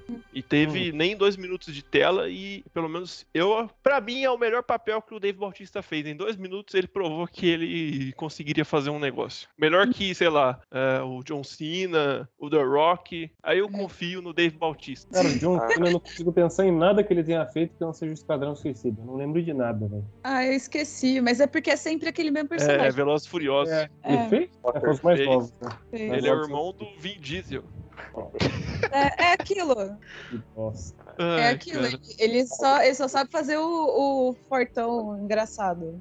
E não, não tem nada muito diferente, assim. Igual, igual The Rock. The Rock eu não consigo ver ele é outra coisa. A maior variação que teve dele foi, acho que foi no Velozes e Furiosos, que aí ele é um fortão e mal. Às vezes Ele até escolha também do né? ator. Às vezes até escolha do autor se ausentar por causa do personagem. A mesma coisa aconteceu com o cara que fez o príncipe lá do Game of Thrones. Falou assim, não quero mais atuar. Ai, nossa, eu esqueci o nome verdade. dele. O Joffrey. Não- Joffrey. É, eu não quero mais mais atuar. atuar, Agora, ou agora vai a- ser de verdade. Vai meter a É que ele também sofreu hate pra caralho. É, né, pessoal, é outra coisa. Não tem. a- tipo, pessoal o não cara não não consegue separar separar. a realidade. A galera não sabe, mano. Ou mesmo a que fez o, a Daisy Reader, que ficou fazendo teatro lá na Inglaterra. Agora eu tô aprendendo seu motivo, se é porque não tava chamando pra filme. É, Tipo, até atores fodas, tipo a Jennifer Lawrence, faz muito tempo que ela não faz um filme, que ela saiu. Tipo, o último filme que eu vi dela foi aquele Passengers com o Chris Pratt. Depois Nossa, não teve mais nada. ruim. Pô, é Ed Não. Murphy. Ed Murphy tá desaparecido tem 15 anos. Ele só fez Shrek só.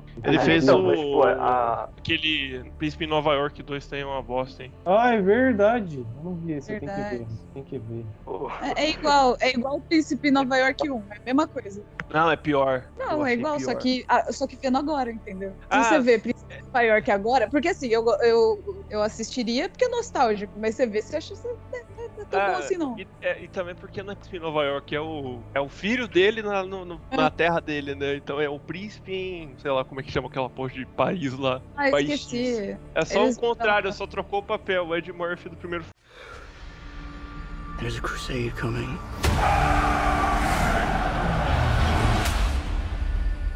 Do you often dream things that happen just as you dreamed them? Yes.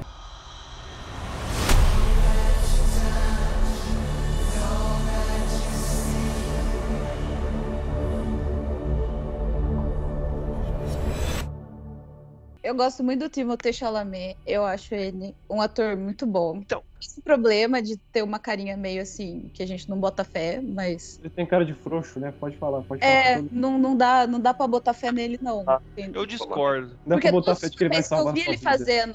Exato. Então, por isso que eu achei que seria necessário ter mais cenas de luta, mais cenas mostrando como ele é foda, pra você botar fé nele. E aí você fala assim, ah, beleza. Mas assim, também era a ideia do filme, eu entendo. Né? Que já começa a falar, ah, eu não quero governar, não quero ser o bonzão, eu quero ser normal. Tal, esses bagulho assim, Mano, coisa é o protagonista, de é o protagonista de anime, velho, que fala assim, não, pô, não quero isso, não, não sou tão Uhum. bom. Aí vai lá e é pica pra caralho, só que ele é humilde. Sim, sim, É o show, é o shonen aí, de- tipo, do deserto. totalmente. é totalmente isso. Só que aí faltou um pouco por causa da carinha dele, de, de criancinha, de nenezinho. Mano, eu acho que faltou um pouco mais do roteiro, porque na parte que ele tá na barraca com a mãe dele, ele dá um gritão com ela, eu fiquei com medo. Primeiro, cara, é totalmente Dá medo? No livro, você já percebe desde. Não, não vou falar desde o começo, né? mas depois, assim, você vê que o cara é diferenciado. Você vê que ele Sim, não é sim. um molequinho de 15 Mas anos. assim, no filme antigo, no filme antigo você já tem de cara já essa ideia de que ele é foda. Ah, porque, Porque por causa do ator não ter essa, essa cara assim de frouxinho, assim, não sei. Bom, Eu eu entendo. É, e, e eu acho que faltou muito desenvolver o próprio personagem, do, do tudo que eu Uhum. falei aqui, de tipo, quão foda o Paul é no, no universo do, de Duna. Sim, É, sim. Pra- Pra mim, o, o, o Chalamet foi uma escolha ótima. Tipo, cara, ele é muito bom como ator. Vocês chegaram a ver o filme que ele tá com o Steven Carell? Que filme que ele tá com o Steve Carell? É, acho que é O Menino, um negócio assim, procura aí. Nossa, no eu quero muito Google. ver agora. Ele é um usuário de droga. Não é um Caralho. filme tão bom, mas tipo assim, eu, eu gostei da atuação dele, tá ligado? Chalamet. Eu gostei da atuação dele, gostei da química que ele teve com o Steve. É um papel que tem nada a ver, tá ligado? Com... Não, ele é um ator muito bom, muito versátil. Eu realmente acho que, tipo, ele Tem nada a ver com tipo, o estereótipo que a gente tá falando dele aqui, aquela carinha de meigo, assim, porque tem partes naquele filme que ele tá bem. Mano, coisa de drogado, né, velho? Rouba coisa Nossa, da tô vendo família, aqui, tá? pega É- arma. é- mano. Tem cena Cara, eu tô, eu tô vendo agora o ator que fez o protagonista do Antigo e realmente, hein, o cara dá uma Então. firmeza. Olha pra ele, esse, esse, esse, cara consegue defender minha vida. Ele fez o. Eu não sei se vocês já assistiram How I Met Your Mother, mas ele fez o capitão de How I Met Your Mother, que é um cara que a galera. que todo mundo sente medo toda vez que ele fala. ele. E Esse Que- moleque aqui tem uns traços mais femininos no rosto, não sei, o rosto é delicado. Não Pra mim, o, o Chalamet, ele tem. Ele, nesse filme, ele parece muito um almofadinha, velho. O, É, o é almofadinha. Porque ele coxinha. tem aquele terninho dele, até o pescocinho, assim, aquela roupinha preta. Aquele Ai, cabelinho pra trás, penteado. Tem que ele em, Adoráveis Mulheres lá, Little é Talvez, talvez a ideia seja essa também, né? Porque aí, aí ele vai, tran- vai transformando o personagem e tal. Uhum, Porque, É, querendo ou não, ele, é- ele é o príncipezinho lá que tá lá na vidinha boa dele. uhum. Não, mas príncipezinho que é só príncipe. Ele não é o príncipezinho que é treinado militarmente e tem uma mente fodida pra um moleque de 15 anos, saca? É, é isso que eu achei que faltou. Porque Uhum. ele é príncipezinho mesmo. E, cara, não, agora em outra direção mais relacionada ainda. Essa coisa de ser almofadinha, de ser príncipezinho, realeza e tal. No livro tem uma cena que é fantástica. Que é um, é um jantar que rola com o Stilgar, que é o, o, o líder Fremen, né? E com toda uma nobreza, com os Atreides, tem muita, tipo, muita abundância e tal. E faltou no filme, pra mim faltou, pra mostrar a disparidade, né? Hum. Você tem, tipo, no nosso tem a nobreza esbanjando água, jogando água no chão, que é o que acontece no, no, no livro, e do outro você tem as pessoas passando, né? Tendo que beber o mijo do. pra Hum. poder. Tipo, a gente só vê isso um, em um momento só, né? Que o cara tá regando as palmeiras lá. Só tem. Olha lá, Tem Muito- aquele momento que o cara gospe no chão, né? Tipo assim, você percebe como a água é tão. Ai, sim. Qualquer sim. coisa que tem água é tão simbólico que, tipo assim, cuspir no chão é tipo, eu tô te dando uma parte, assim, do meu corpo essencial pra umidade. mim. Uhum. É. E pra mim faltou nisso, e essa coisa da água, essa questão do calor de Duna, porque Duna supostamente é um bagulho assim, né? Você não consegue ficar lá fora. Tanto é que os caras vão lá e fecham a porta, fecha a porra toda. é. Aí o pau assim, usando a camisa preta, puta roupa fudida. de camisa preta no, no sol, tá? Gótico, sou gótico. É, parece a roupa do. Parece a música do Murilo Couto, a roupa de frio no calor e tal. O, o pau lá usando o, Pô, e os filhos tem nenhuma. calça moletom, tênis, Tem que estar Já- chato, né, pai? é, jaquetão de couro, touca, boné e máscara ainda. Pra mim, é toda essa questão de mostrar todo mundo ali, né? É, todo mundo ali, o, não só o Chamalê, o Paul, como almofadinha, mas o Leto, a Jéssica, o, o Duncan nem tanto, porque o Duncan entrou no meio, mas o Gurney. O Gurney é totalmente, tipo, fica olhando pra Ele é nariz baixo. empinado, hein? Dá pra ver. No... Oi? Ele é meio nariz Ele empinado, é eu achei. Total, entendeu? Todo mundo Bem é. coxinha. Essa é a ideia, né? De ter o contraste lá do pessoal da realeza e do pessoal que não é, né? Os mais pobres. Fremen. fazer isso, Os mas não ficou, não ficou interessante a Hum. o jeito ali. Eu achei que faltou. pô. Sim, Ah, sim. Eles têm chance de explorar isso no próximo filme, né? Que o cara vai estar realmente na sociedade, mas, tipo, não vai ser igual se explorar se tivesse todo mundo da realeza ainda vivo, né? É, então, no próximo filme acontece coisas.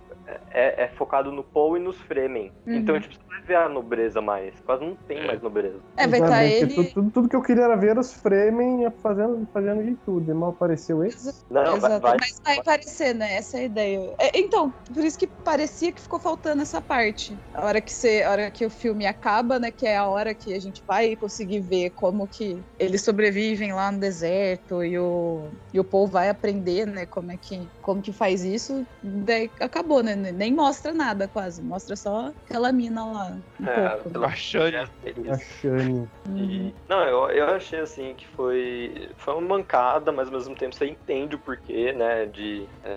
Você não pode mostrar o Leto como o vilão da história, porque senão você não vende o filme. Uhum. Você não vai vender o, o filme como o Leto sendo o, colonizador mal que tá chegando. Que querendo ou não, ele tá colonizando eles, né? Não tem.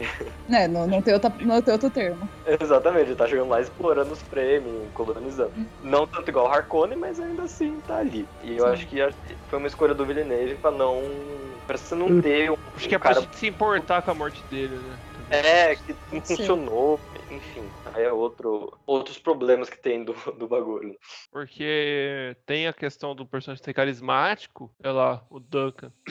Mas também você precisa, sei lá, o Leto mesmo precisa criar um bagulho pra ele não ser tão zoado assim, porque senão teria gente que fala assim, ah, mas tem que morrer mesmo, vai tomando burro. É, que são coisas que não foram. Eu senti falta no filme em alguns, pra alguns personagens, tipo o próprio Leto. Mesmo ele. é, E eu me importei com ele porque eu conheço ele do livro, né? Mas eu pensando como se alguém. como alguém que não tivesse lido, duvido que eu me importaria tanto com ele. Porque você vê É, eu que me ali. importei mais com o Duncan do que com o Leto mesmo morrendo. Exatamente, exatamente. Porque o Duncan, você tem um- uma cena ali que você mostra o quão conectado ele é com a família, com o próprio Paul e tal. E no livro isso é muito forte, muito forte. Como A real todo- mesmo que eu acho que até se o Paul morresse, a Jéssica eu acho que também não, não, não seria tão impactante assim. ali, Foda-se, paciência, vida que segue.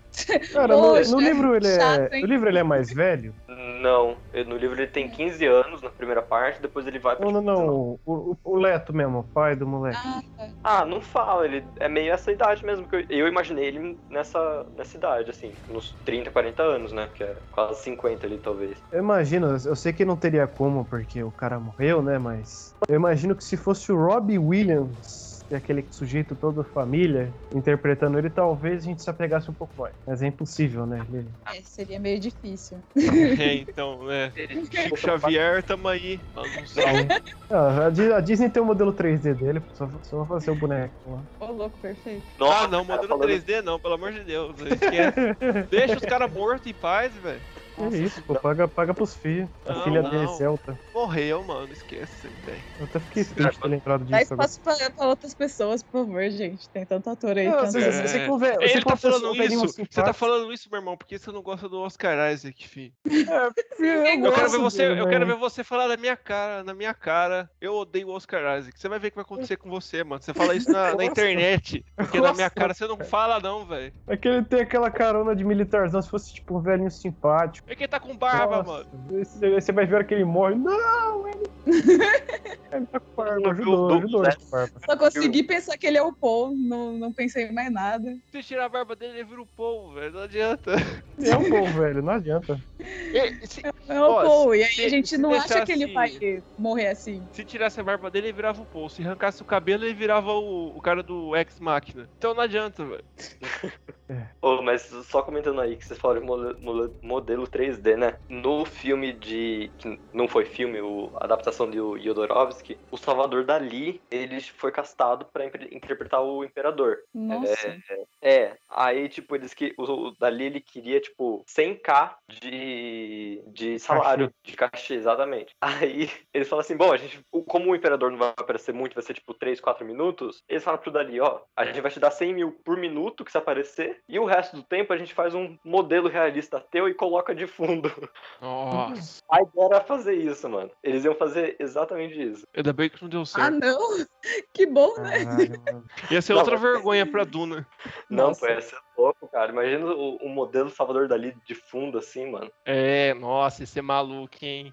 Fico imaginando quem pensou isso. Não, vamos gastar 300 mil com o Salvador Dali, mas aí depois a gente vai colocar um ele de fundo assim, com animação e não sei o que, vai ficar da hora pra caralho. Ninguém vai perceber. Ninguém Não. vai perceber. Quem pensou isso foi o Yodorovsky, que, tipo, cara, ele é insano, ele é louco. Ele falou que o, o Duna, a Duna dele era pra ser pros usuários de LSD alucinar, pra eles alu- alucinarem sem usar a droga. Era esse o nível que ele queria, tá ligado? Ele ia fazer o filme do Doutor Estranho? Aí, É. Alberto, você queria, você queria um filme pra todo mundo? Aí, o cara ia fazer um, pô. Quem não usa LSD hoje em dia? É, pô, você acha em qualquer lugar, pô. Esse aí é um filme pra todo mundo, pô. É. Não, e você pega, tipo, os modelos que ele desenhou, o final do filme era pro Paul morrer, pra Duna virar um planeta consciente, verde, e sair por aí, pelo universo, como um planeta Messias, espalhando a palavra do Paul. Esse era o final do filme. Oi? O Paul vira Jesus, então, no filme dele. Nossa, que viagem, É. velho. Não, ó, só pra o livro não tem nada, não rola isso no final, tá? Só pra... É, Droga. imagina isso, ia ser bem tosco. Nossa, ia ser mais tosco que a trairagem aí do Magic, hein, mano. Ia ser mais tosco que o final do Lost. Acho que ia ser mais tosco que qualquer outra coisa que já teve, hein, velho. Um planeta criar vida do Não, nada. Teve, teve um filme, só um filme que fez isso direito, né? Ah, não sei. Guardiões da Galáxia 2, pô, fez isso direitinho. Nossa, É. sim. Mano. Não, mas agora falando do que o Alberto falou, que Paulo virava Jesus, né? No livro, que o livro traz várias questões, ele aborda é. muitos temas diferentes. Mas um dos temas que ele aborda é, tipo, exatamente o problema do messianismo e de, tipo, líderes super carismáticos. Uhum. Nesse, no filme você vê algumas, algumas partes, né? É, principalmente na parte da tenda, que o, o Paul fica tipo, nossa, eles estão usando meu- o nome do meu pai pra fazer uma guerra religiosa. Que eu achei que faltou explorar, mas também não dá pra ficar só naquilo, né? Mas enfim, o, ele traz essa coisa do messianismo, do tipo, tomem cuidado com líderes que são muito carismáticos, porque provavelmente não é a intenção deles o seu bem. Não, Herbert é bem é, categórico nesse sentido. muito bom. E, é, é Ué, uma Vocês notaram uma semelhança de Duna com a realidade em algumas coisas? Sim, o deserto. Boa, O boa. Iraque, pô, o Iraque, pô. A história, a história toda é baseada no. Baseada não. É inspirada nos acontecimentos do Iraque, pô. A crise do petróleo no Oriente Mas Médio. é meio Mas como que Exatamente. vai lançar. Mas o Essa livro não lançou em 60... especiaria. Não, O livro é, não lançou em 64? Quanto que foi a guerra Crise do do Iraque? petróleo, lá atrás, lá atrás, ah, eu mesmo. antes, antes, muito antes. Lá atrás, não tô falando de hoje, não. É, hoje ainda tá aí umas coisas, mas antes Ah, era... ho- hoje, tá até hoje nessa merda aí. Então, não, não é que é, é inspirado no Iraque, mas tipo, o que eles Essa ideia de. A, a ideia é o Iraque, saca? Porque o livro Uhum. saiu em 65. Aí em 60 você tem a, a OPEP, que é como se fosse né, a, a Spacing Guild, que controla o petróleo, que é o, é o Spice. E você Uhum. tem o, o- Em 73 você tem a crise do petróleo. Aí depois você tem todos Iraque e afins. Que, tipo, no final, que o Herbert escreveu ali, bate total com, com o que rola, né? É impressionante. É, é impressionante. O cara realmente se inspirou nisso.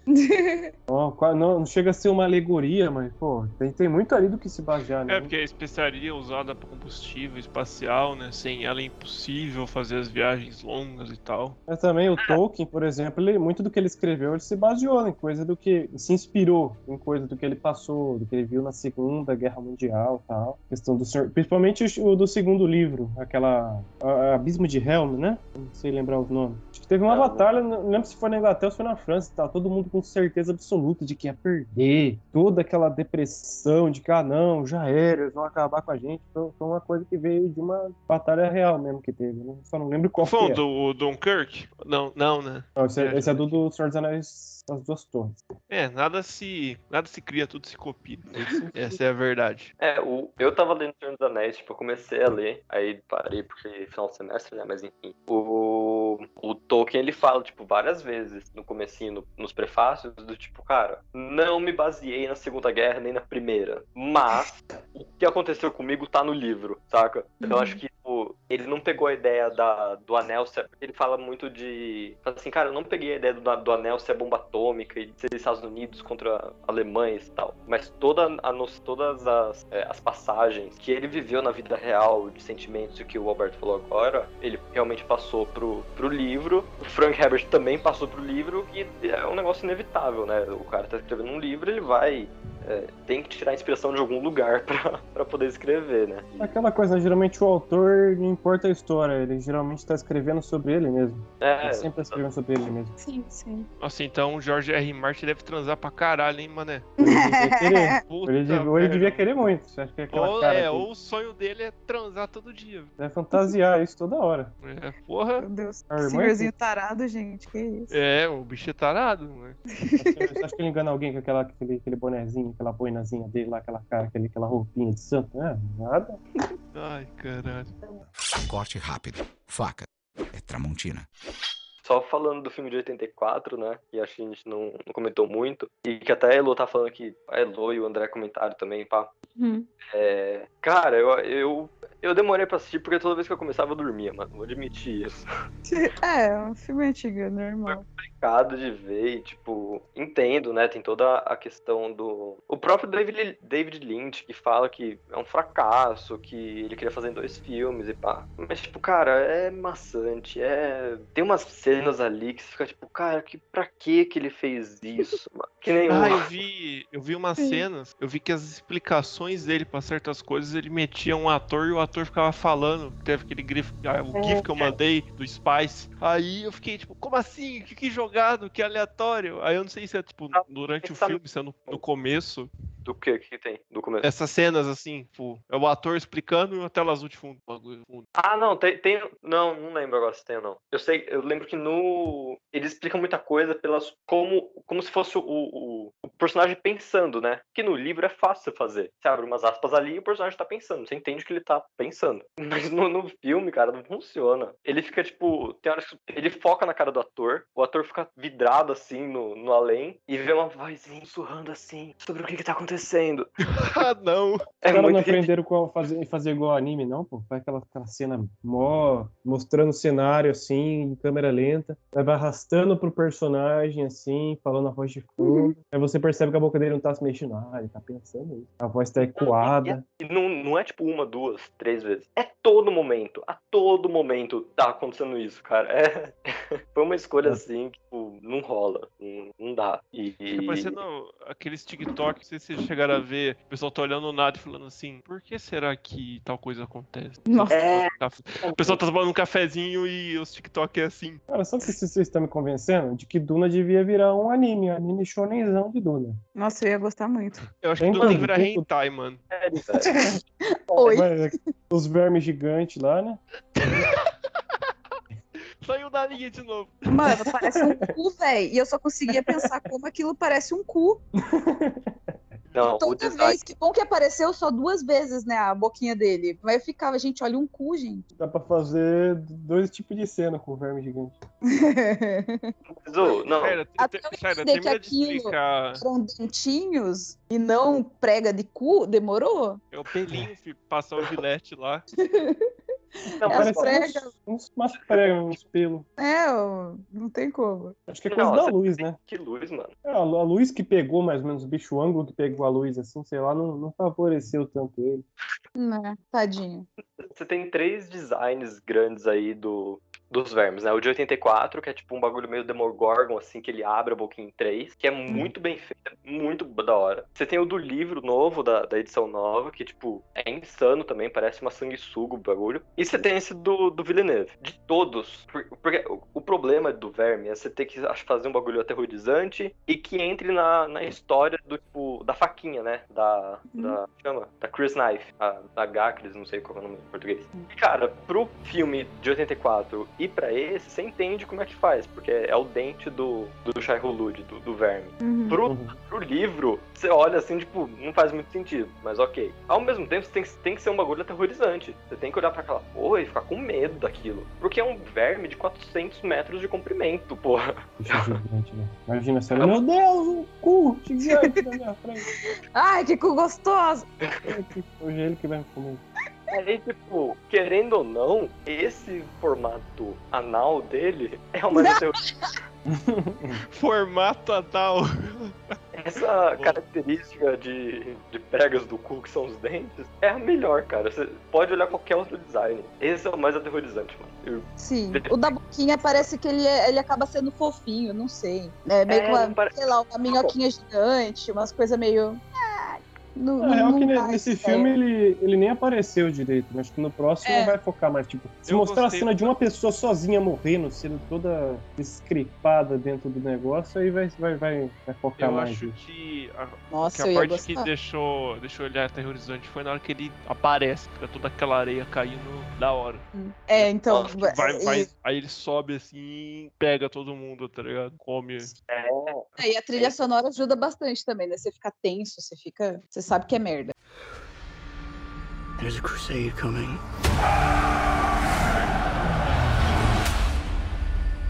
Do you often dream things that happen just as you dream them? Yes.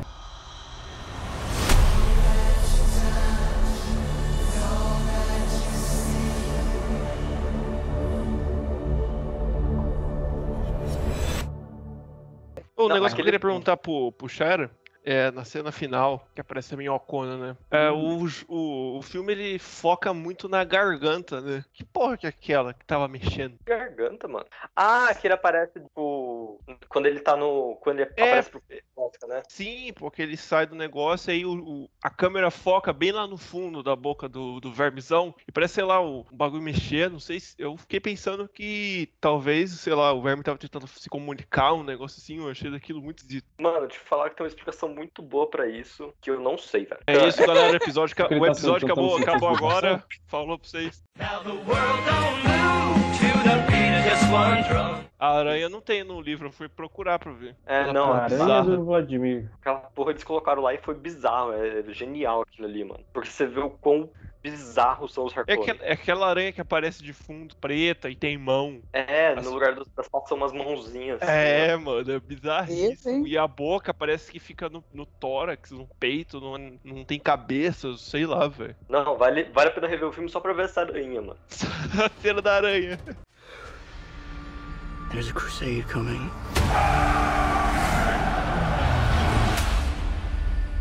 Do you often dream things that happen just as you dreamed them? Yes.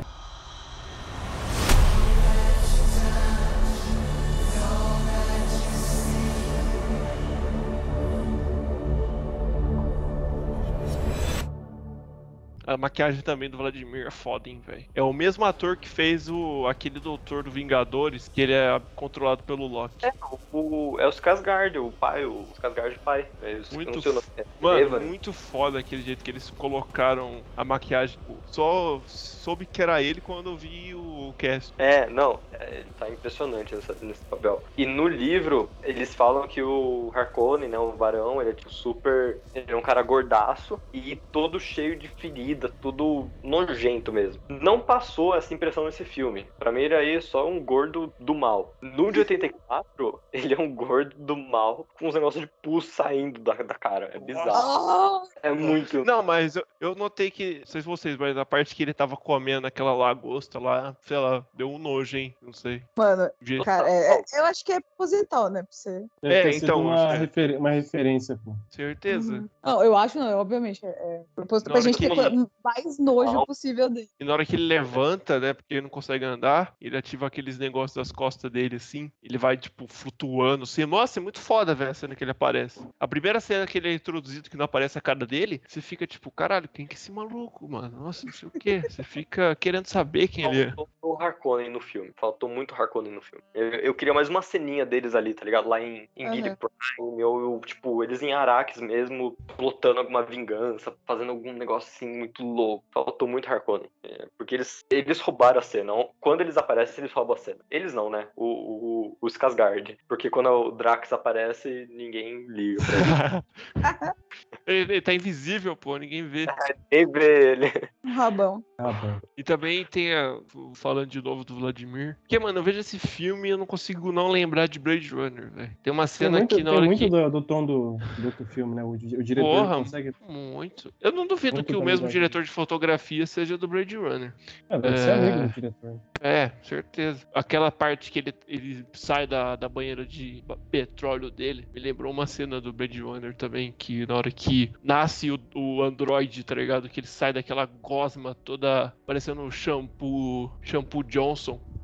Aí o Vladimir sai daquela porra preta lá. Nossa, muito da hora, velho. Tá- a lembrou a Nerdcast de RPG. a estética do filme é um Nossa, negócio que. sim. A estética do filme é um negócio muito, muito foda, mano. Tu- Gostei de tudo, das naves, do estilo meio medieval, futurista, essa coisa de. Às vezes lembra um pouco Star Wars, essa coisa do deserto, as pirâmides que teve construídas lá no deserto. É, de- É algo que então- faltou até, que a gente até criticou algumas partes do. Foi o Star Wars 8, que é aquela coisa de tipo assim, pô, lu- lugar tudo dourado, não sei o que e tal, aquilo não, é- não é Star Wars, tá ligado? Star Wars é, é aquele negócio que a gente viu em Mandaloriano, tá ligado? Explorando Sujo, quebrado. planeta distante, sujo, tudo zoado. É, se não me engano, foi uma. Esse, o livro foi uma das inspira- inspirações pro George Lucas. Sim. Foram Foi, principalmente para o planeta. Qual que é o nome do primeiro planeta? Tatooine? Já Tatooine.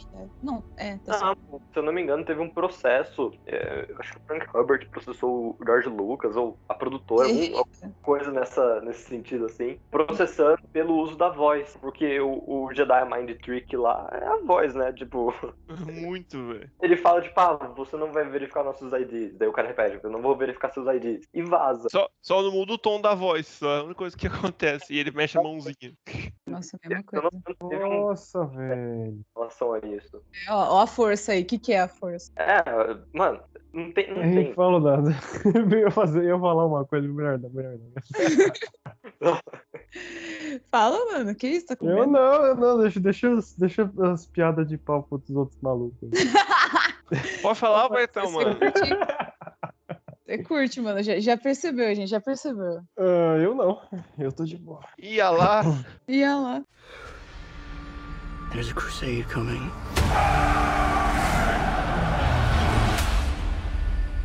Do you often dream things that happen just as you dream them? Yes.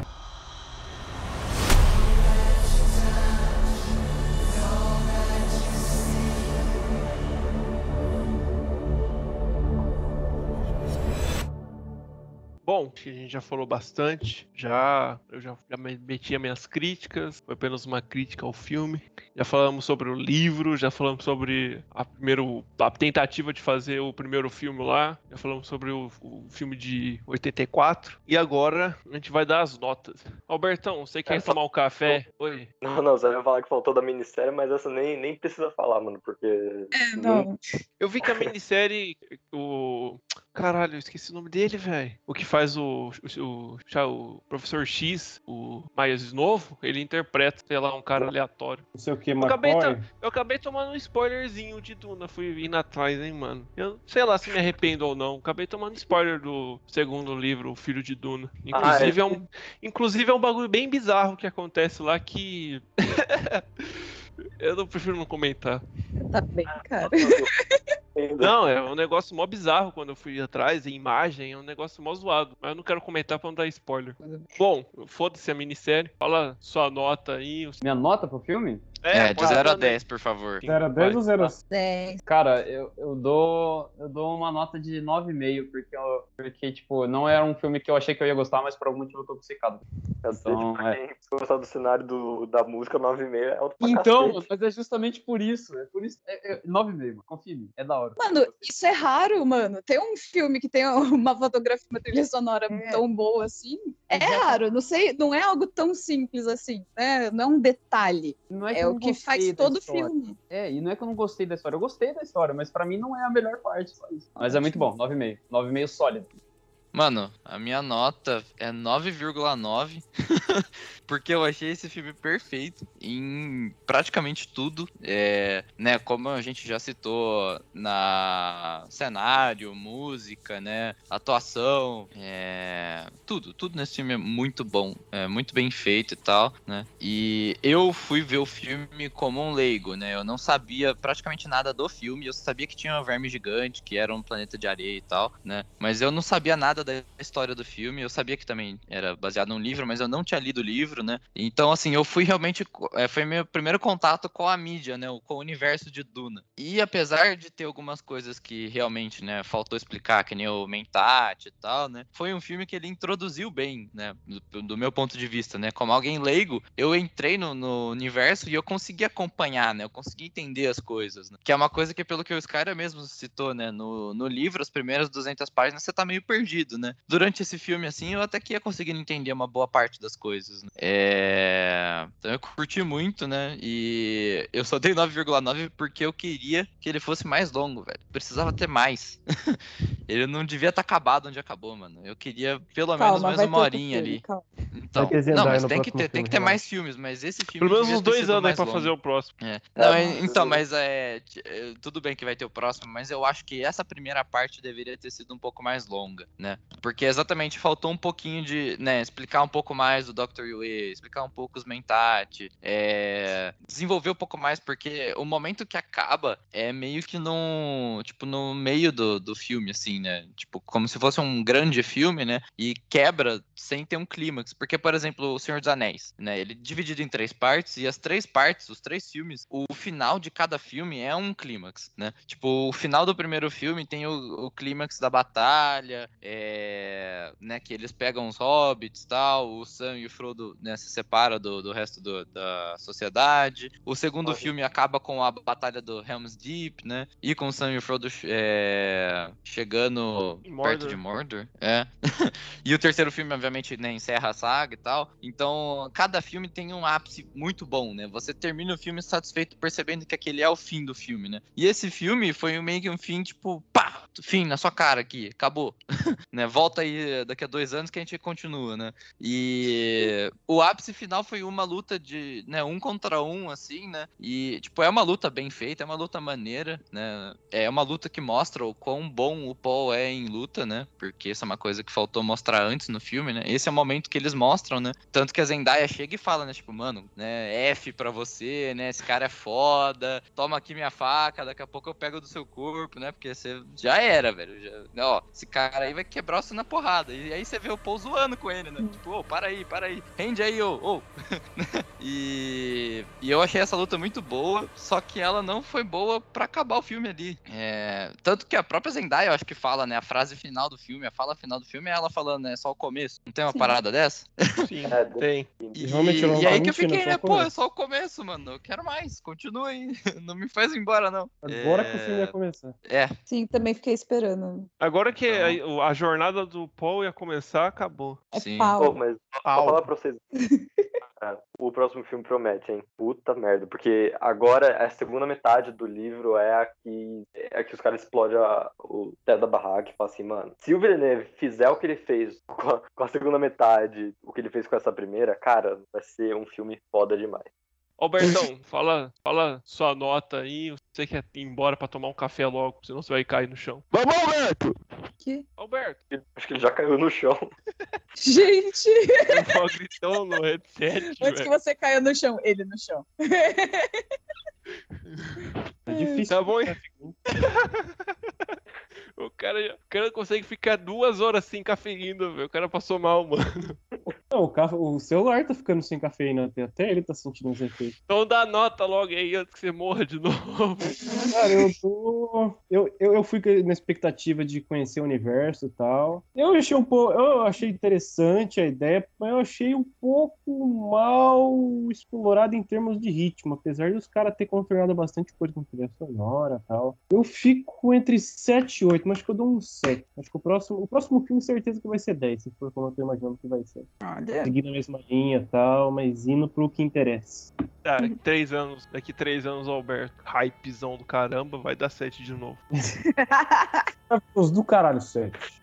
Heloísa, dê a sua nota. Eu geralmente sou muito generosa com nota, então, obviamente, eu, eu dou 10 pra esse filme. Eu gostei tanto do, da, da história, que era, eu achei algo bem, bem legal, bem. Assim, pensando em quando, quando ela foi criada, ela é super, super inovadora. Um negócio assim, genial. Os caras conseguir passar o sentimento que você teria lendo o livro ali, tentar pelo menos né, dar, dar o máximo pra fazer isso. No filme, foi assim, eu já achei incrível. O... Existem alguns pontos ali, né, que a gente já falou, que foi alguns, alguns problemas que toda adaptação tem, principalmente por ser uma obra que é muito difícil de adaptar, então a questão lá da, da traição ou do, do ator escolhido, assim, se- mesmo ele sendo muito bom, ele não passa toda a ideia que teria o, o ator, o personagem principal, e mas eu, eu, eu saí assim completamente satisfeita do, do cinema. Eu depois refletindo sobre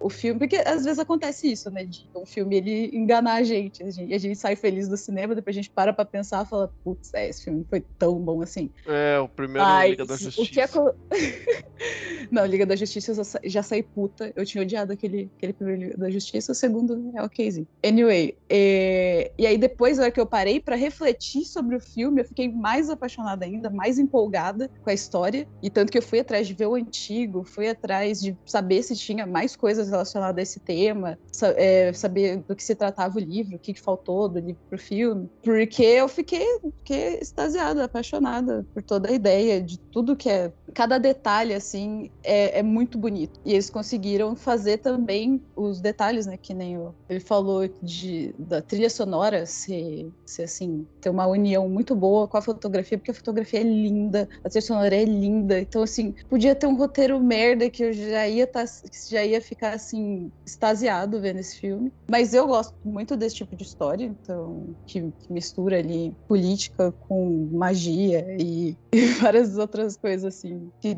eu, que eu, que eu acho, acho foda, acho foda, fiquei empolgadona, eu dou 10 mesmo. Isso aí. É, já percebem que. Já percebem que aqui só tem fanboy nesse episódio, né? Se- se- o, o cara Esse deu é 9. o ponto-. O André deu 9.9. Não, o André deu 9,5, né? O Gadão deu É, Gadão 9.9.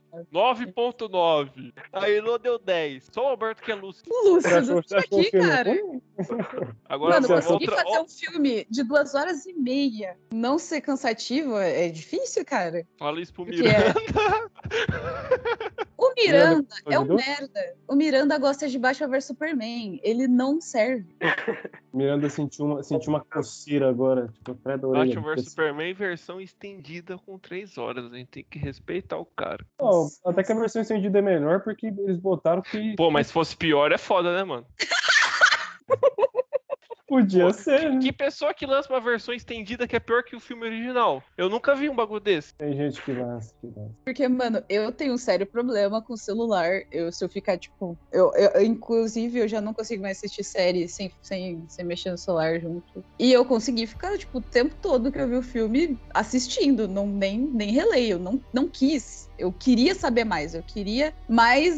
Queria cada vez mais saber que, na onde aquilo ia levar do filme. Então, assim, lembrando que eu, eu não vi trailer, eu não tinha visto nada antes, então isso também ajudou, né, a, a toda a minha surpresa, mas é isso. Bom, agora a gente vai pra próxima nota, que eu chuto que vai ser entre 10 a 10.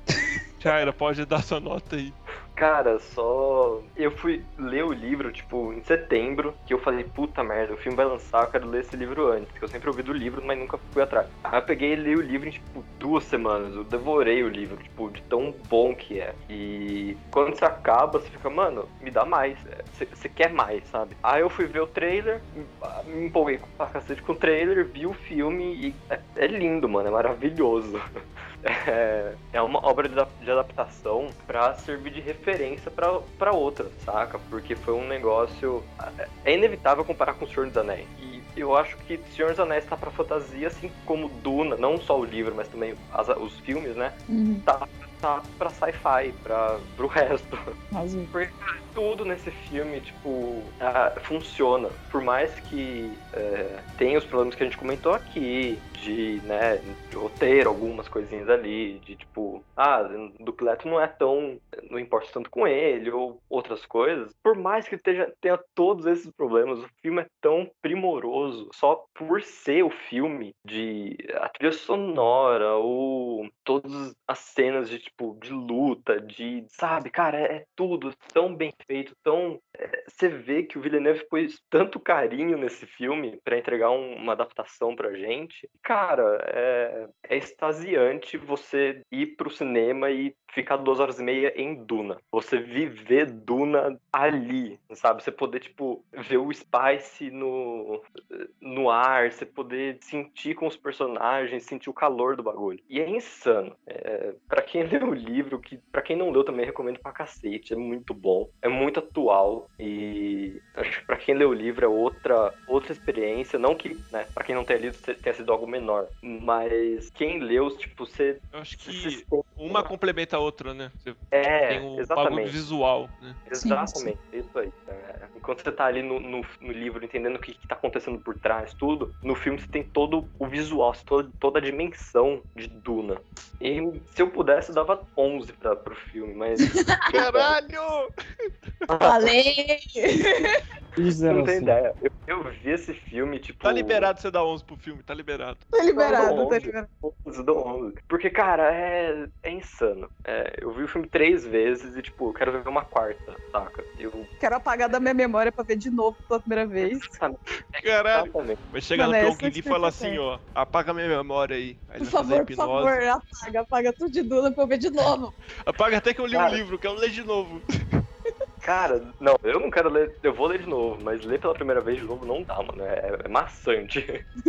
Cansa, gente. Mas, cara, eu não, não consigo esperar, tipo, não aguento esperar dois anos pra ver a- o que o Villeneuve vai trazer. Porque ele, ele se mostrou como uma- um cara que tá ligado no que, na adaptação, ele vai estar fazendo o bagulho certo. Tenho minhas ressalvas em algumas coisas, eu comento lá pro, pro MD de Duna Parte 2, mas é isso, cara, eu não- eu não tenho mais o que falar desse filme. É, é lindo, maravilhoso. É, porra. Mano, eu quando. Minha vez de dar nota, né? Outro, outro lúcido aqui. Não tão, não tão movido ao lado emocional da obra, né? Ah, sai daqui, mano. Eu acho que não, porque. Não, vamos lá, né? Vocês estão movidos ao lado emocional, porque eu também estaria mo- movido se tivesse, sei lá, The Witcher, Game of Thrones aqui. Não sei nada, não, eu sem, sem querer abrir a câmera aqui, eu fiquei pra abrir a Ah, câmera. ah, Não, beleza. nada, então. ô. que cacete a obra aí, mano. Falei o que é ruim. Eu, eu tô lúcido também. Tô um pouco emocionado com algumas coisas.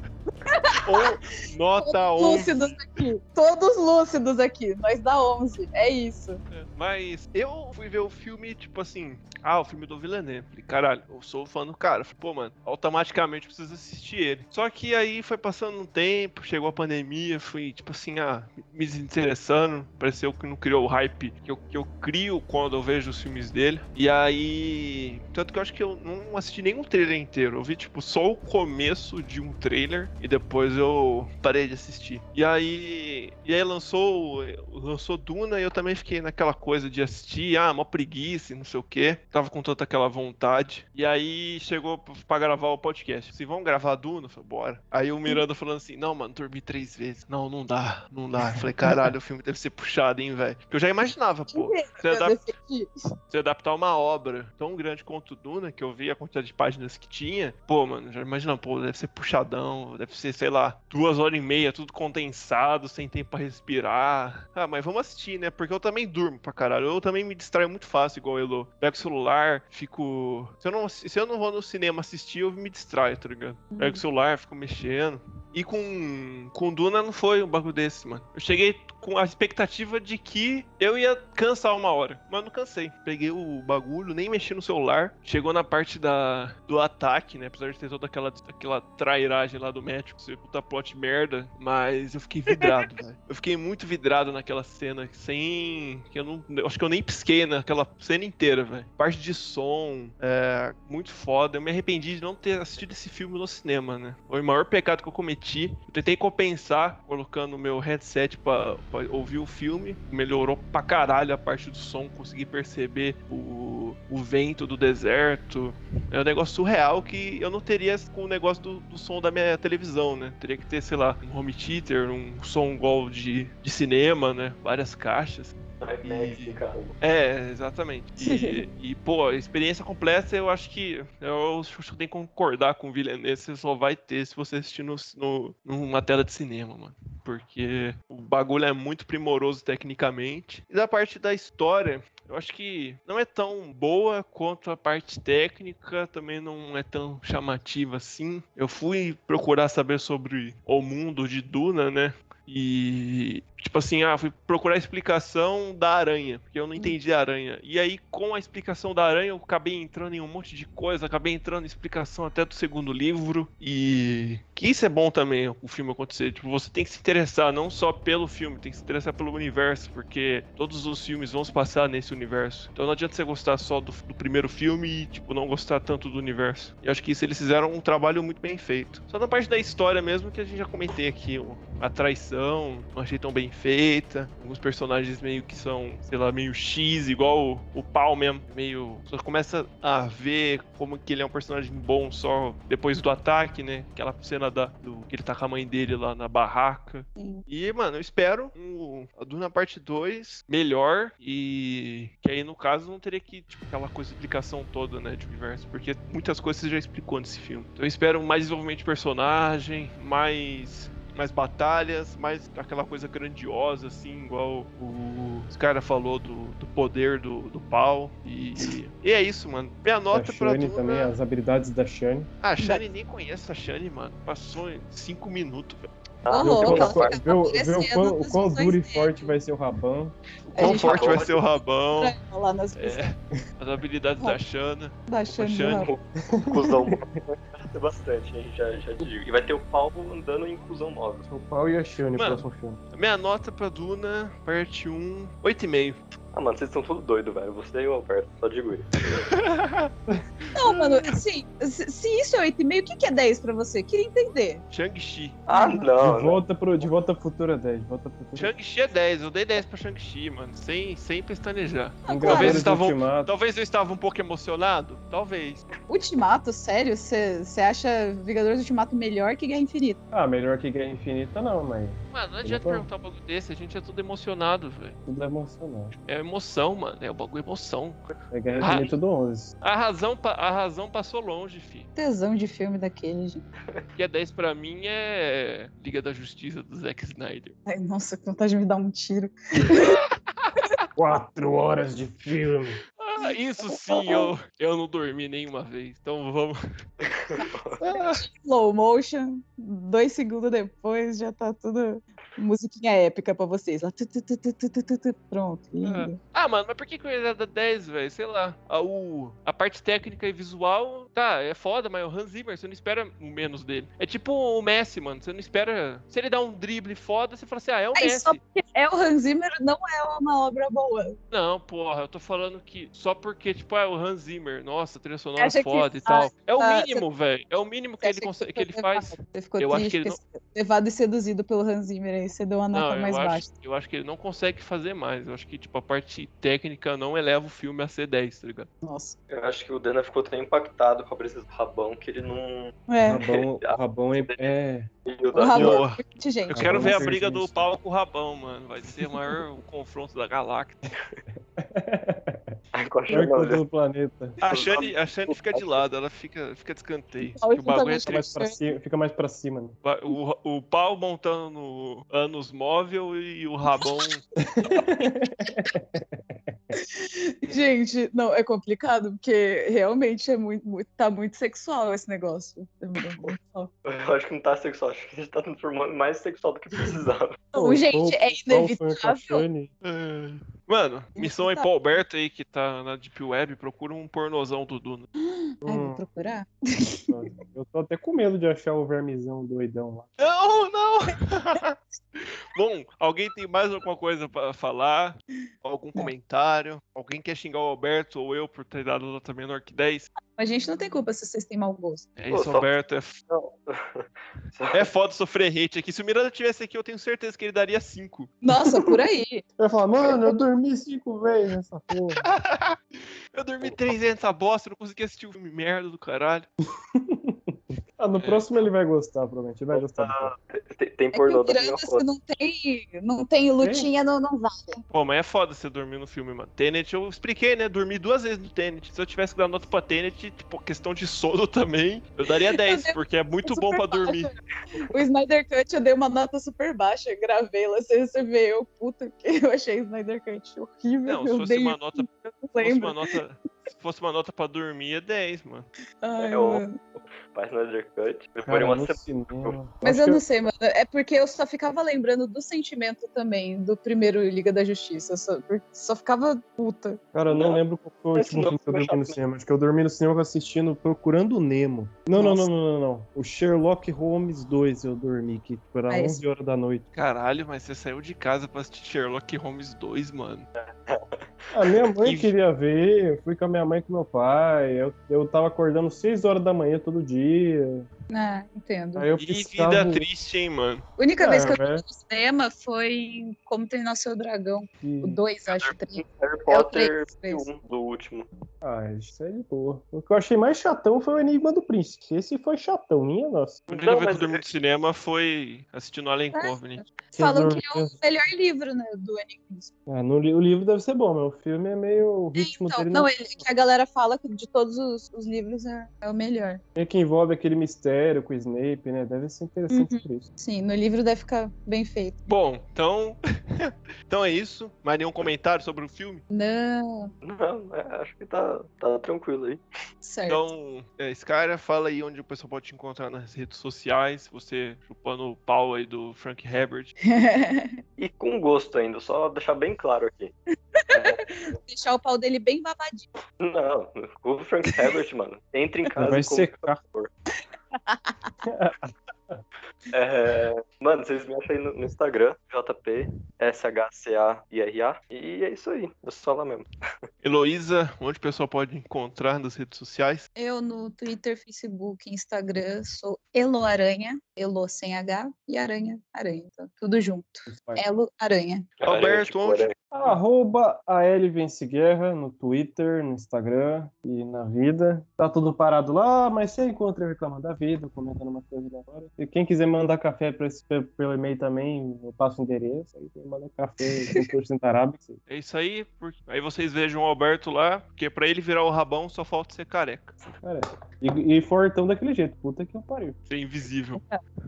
Bom, eu vocês podem encontrar no arroba no Twitter, onde eu vou estar possivelmente fazendo campanha pro Palmeiras, porque eu tô meio ansioso, mas tudo bem. E no, vocês podem também encontrar podcast no. Nossa, eu falei tudo errado agora, né? Vou começar de novo. Peraí, vou começar de novo.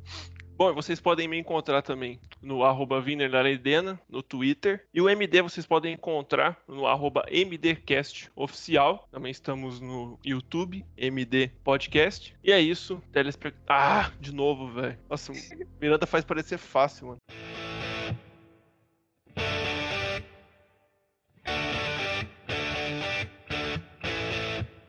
Nota do editor. É, o pai é diferenciado, né, meu amigo?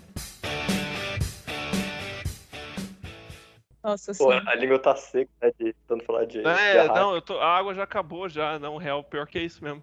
Mas foda-se. Vocês podem também encontrar o podcast no arroba MDCast Oficial no Twitter e também no YouTube MD Podcast. Bom, é isso. E lembrem, cuidado numa, num deserto, que pode ter um cu embaixo de você.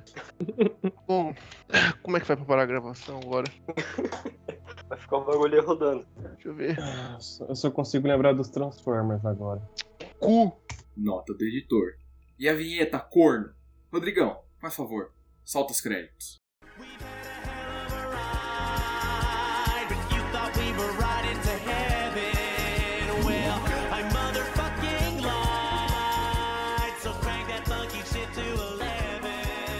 MD Podcast. Um oferecimento. Alguém paga nós, pelo amor de Deus.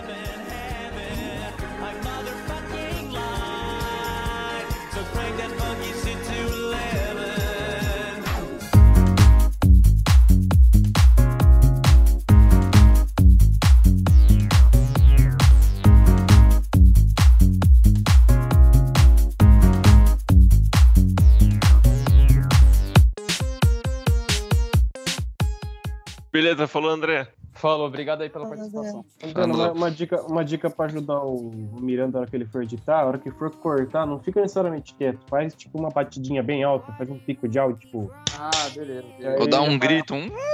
E aí quando ele Faz for assim, ó. não aparece.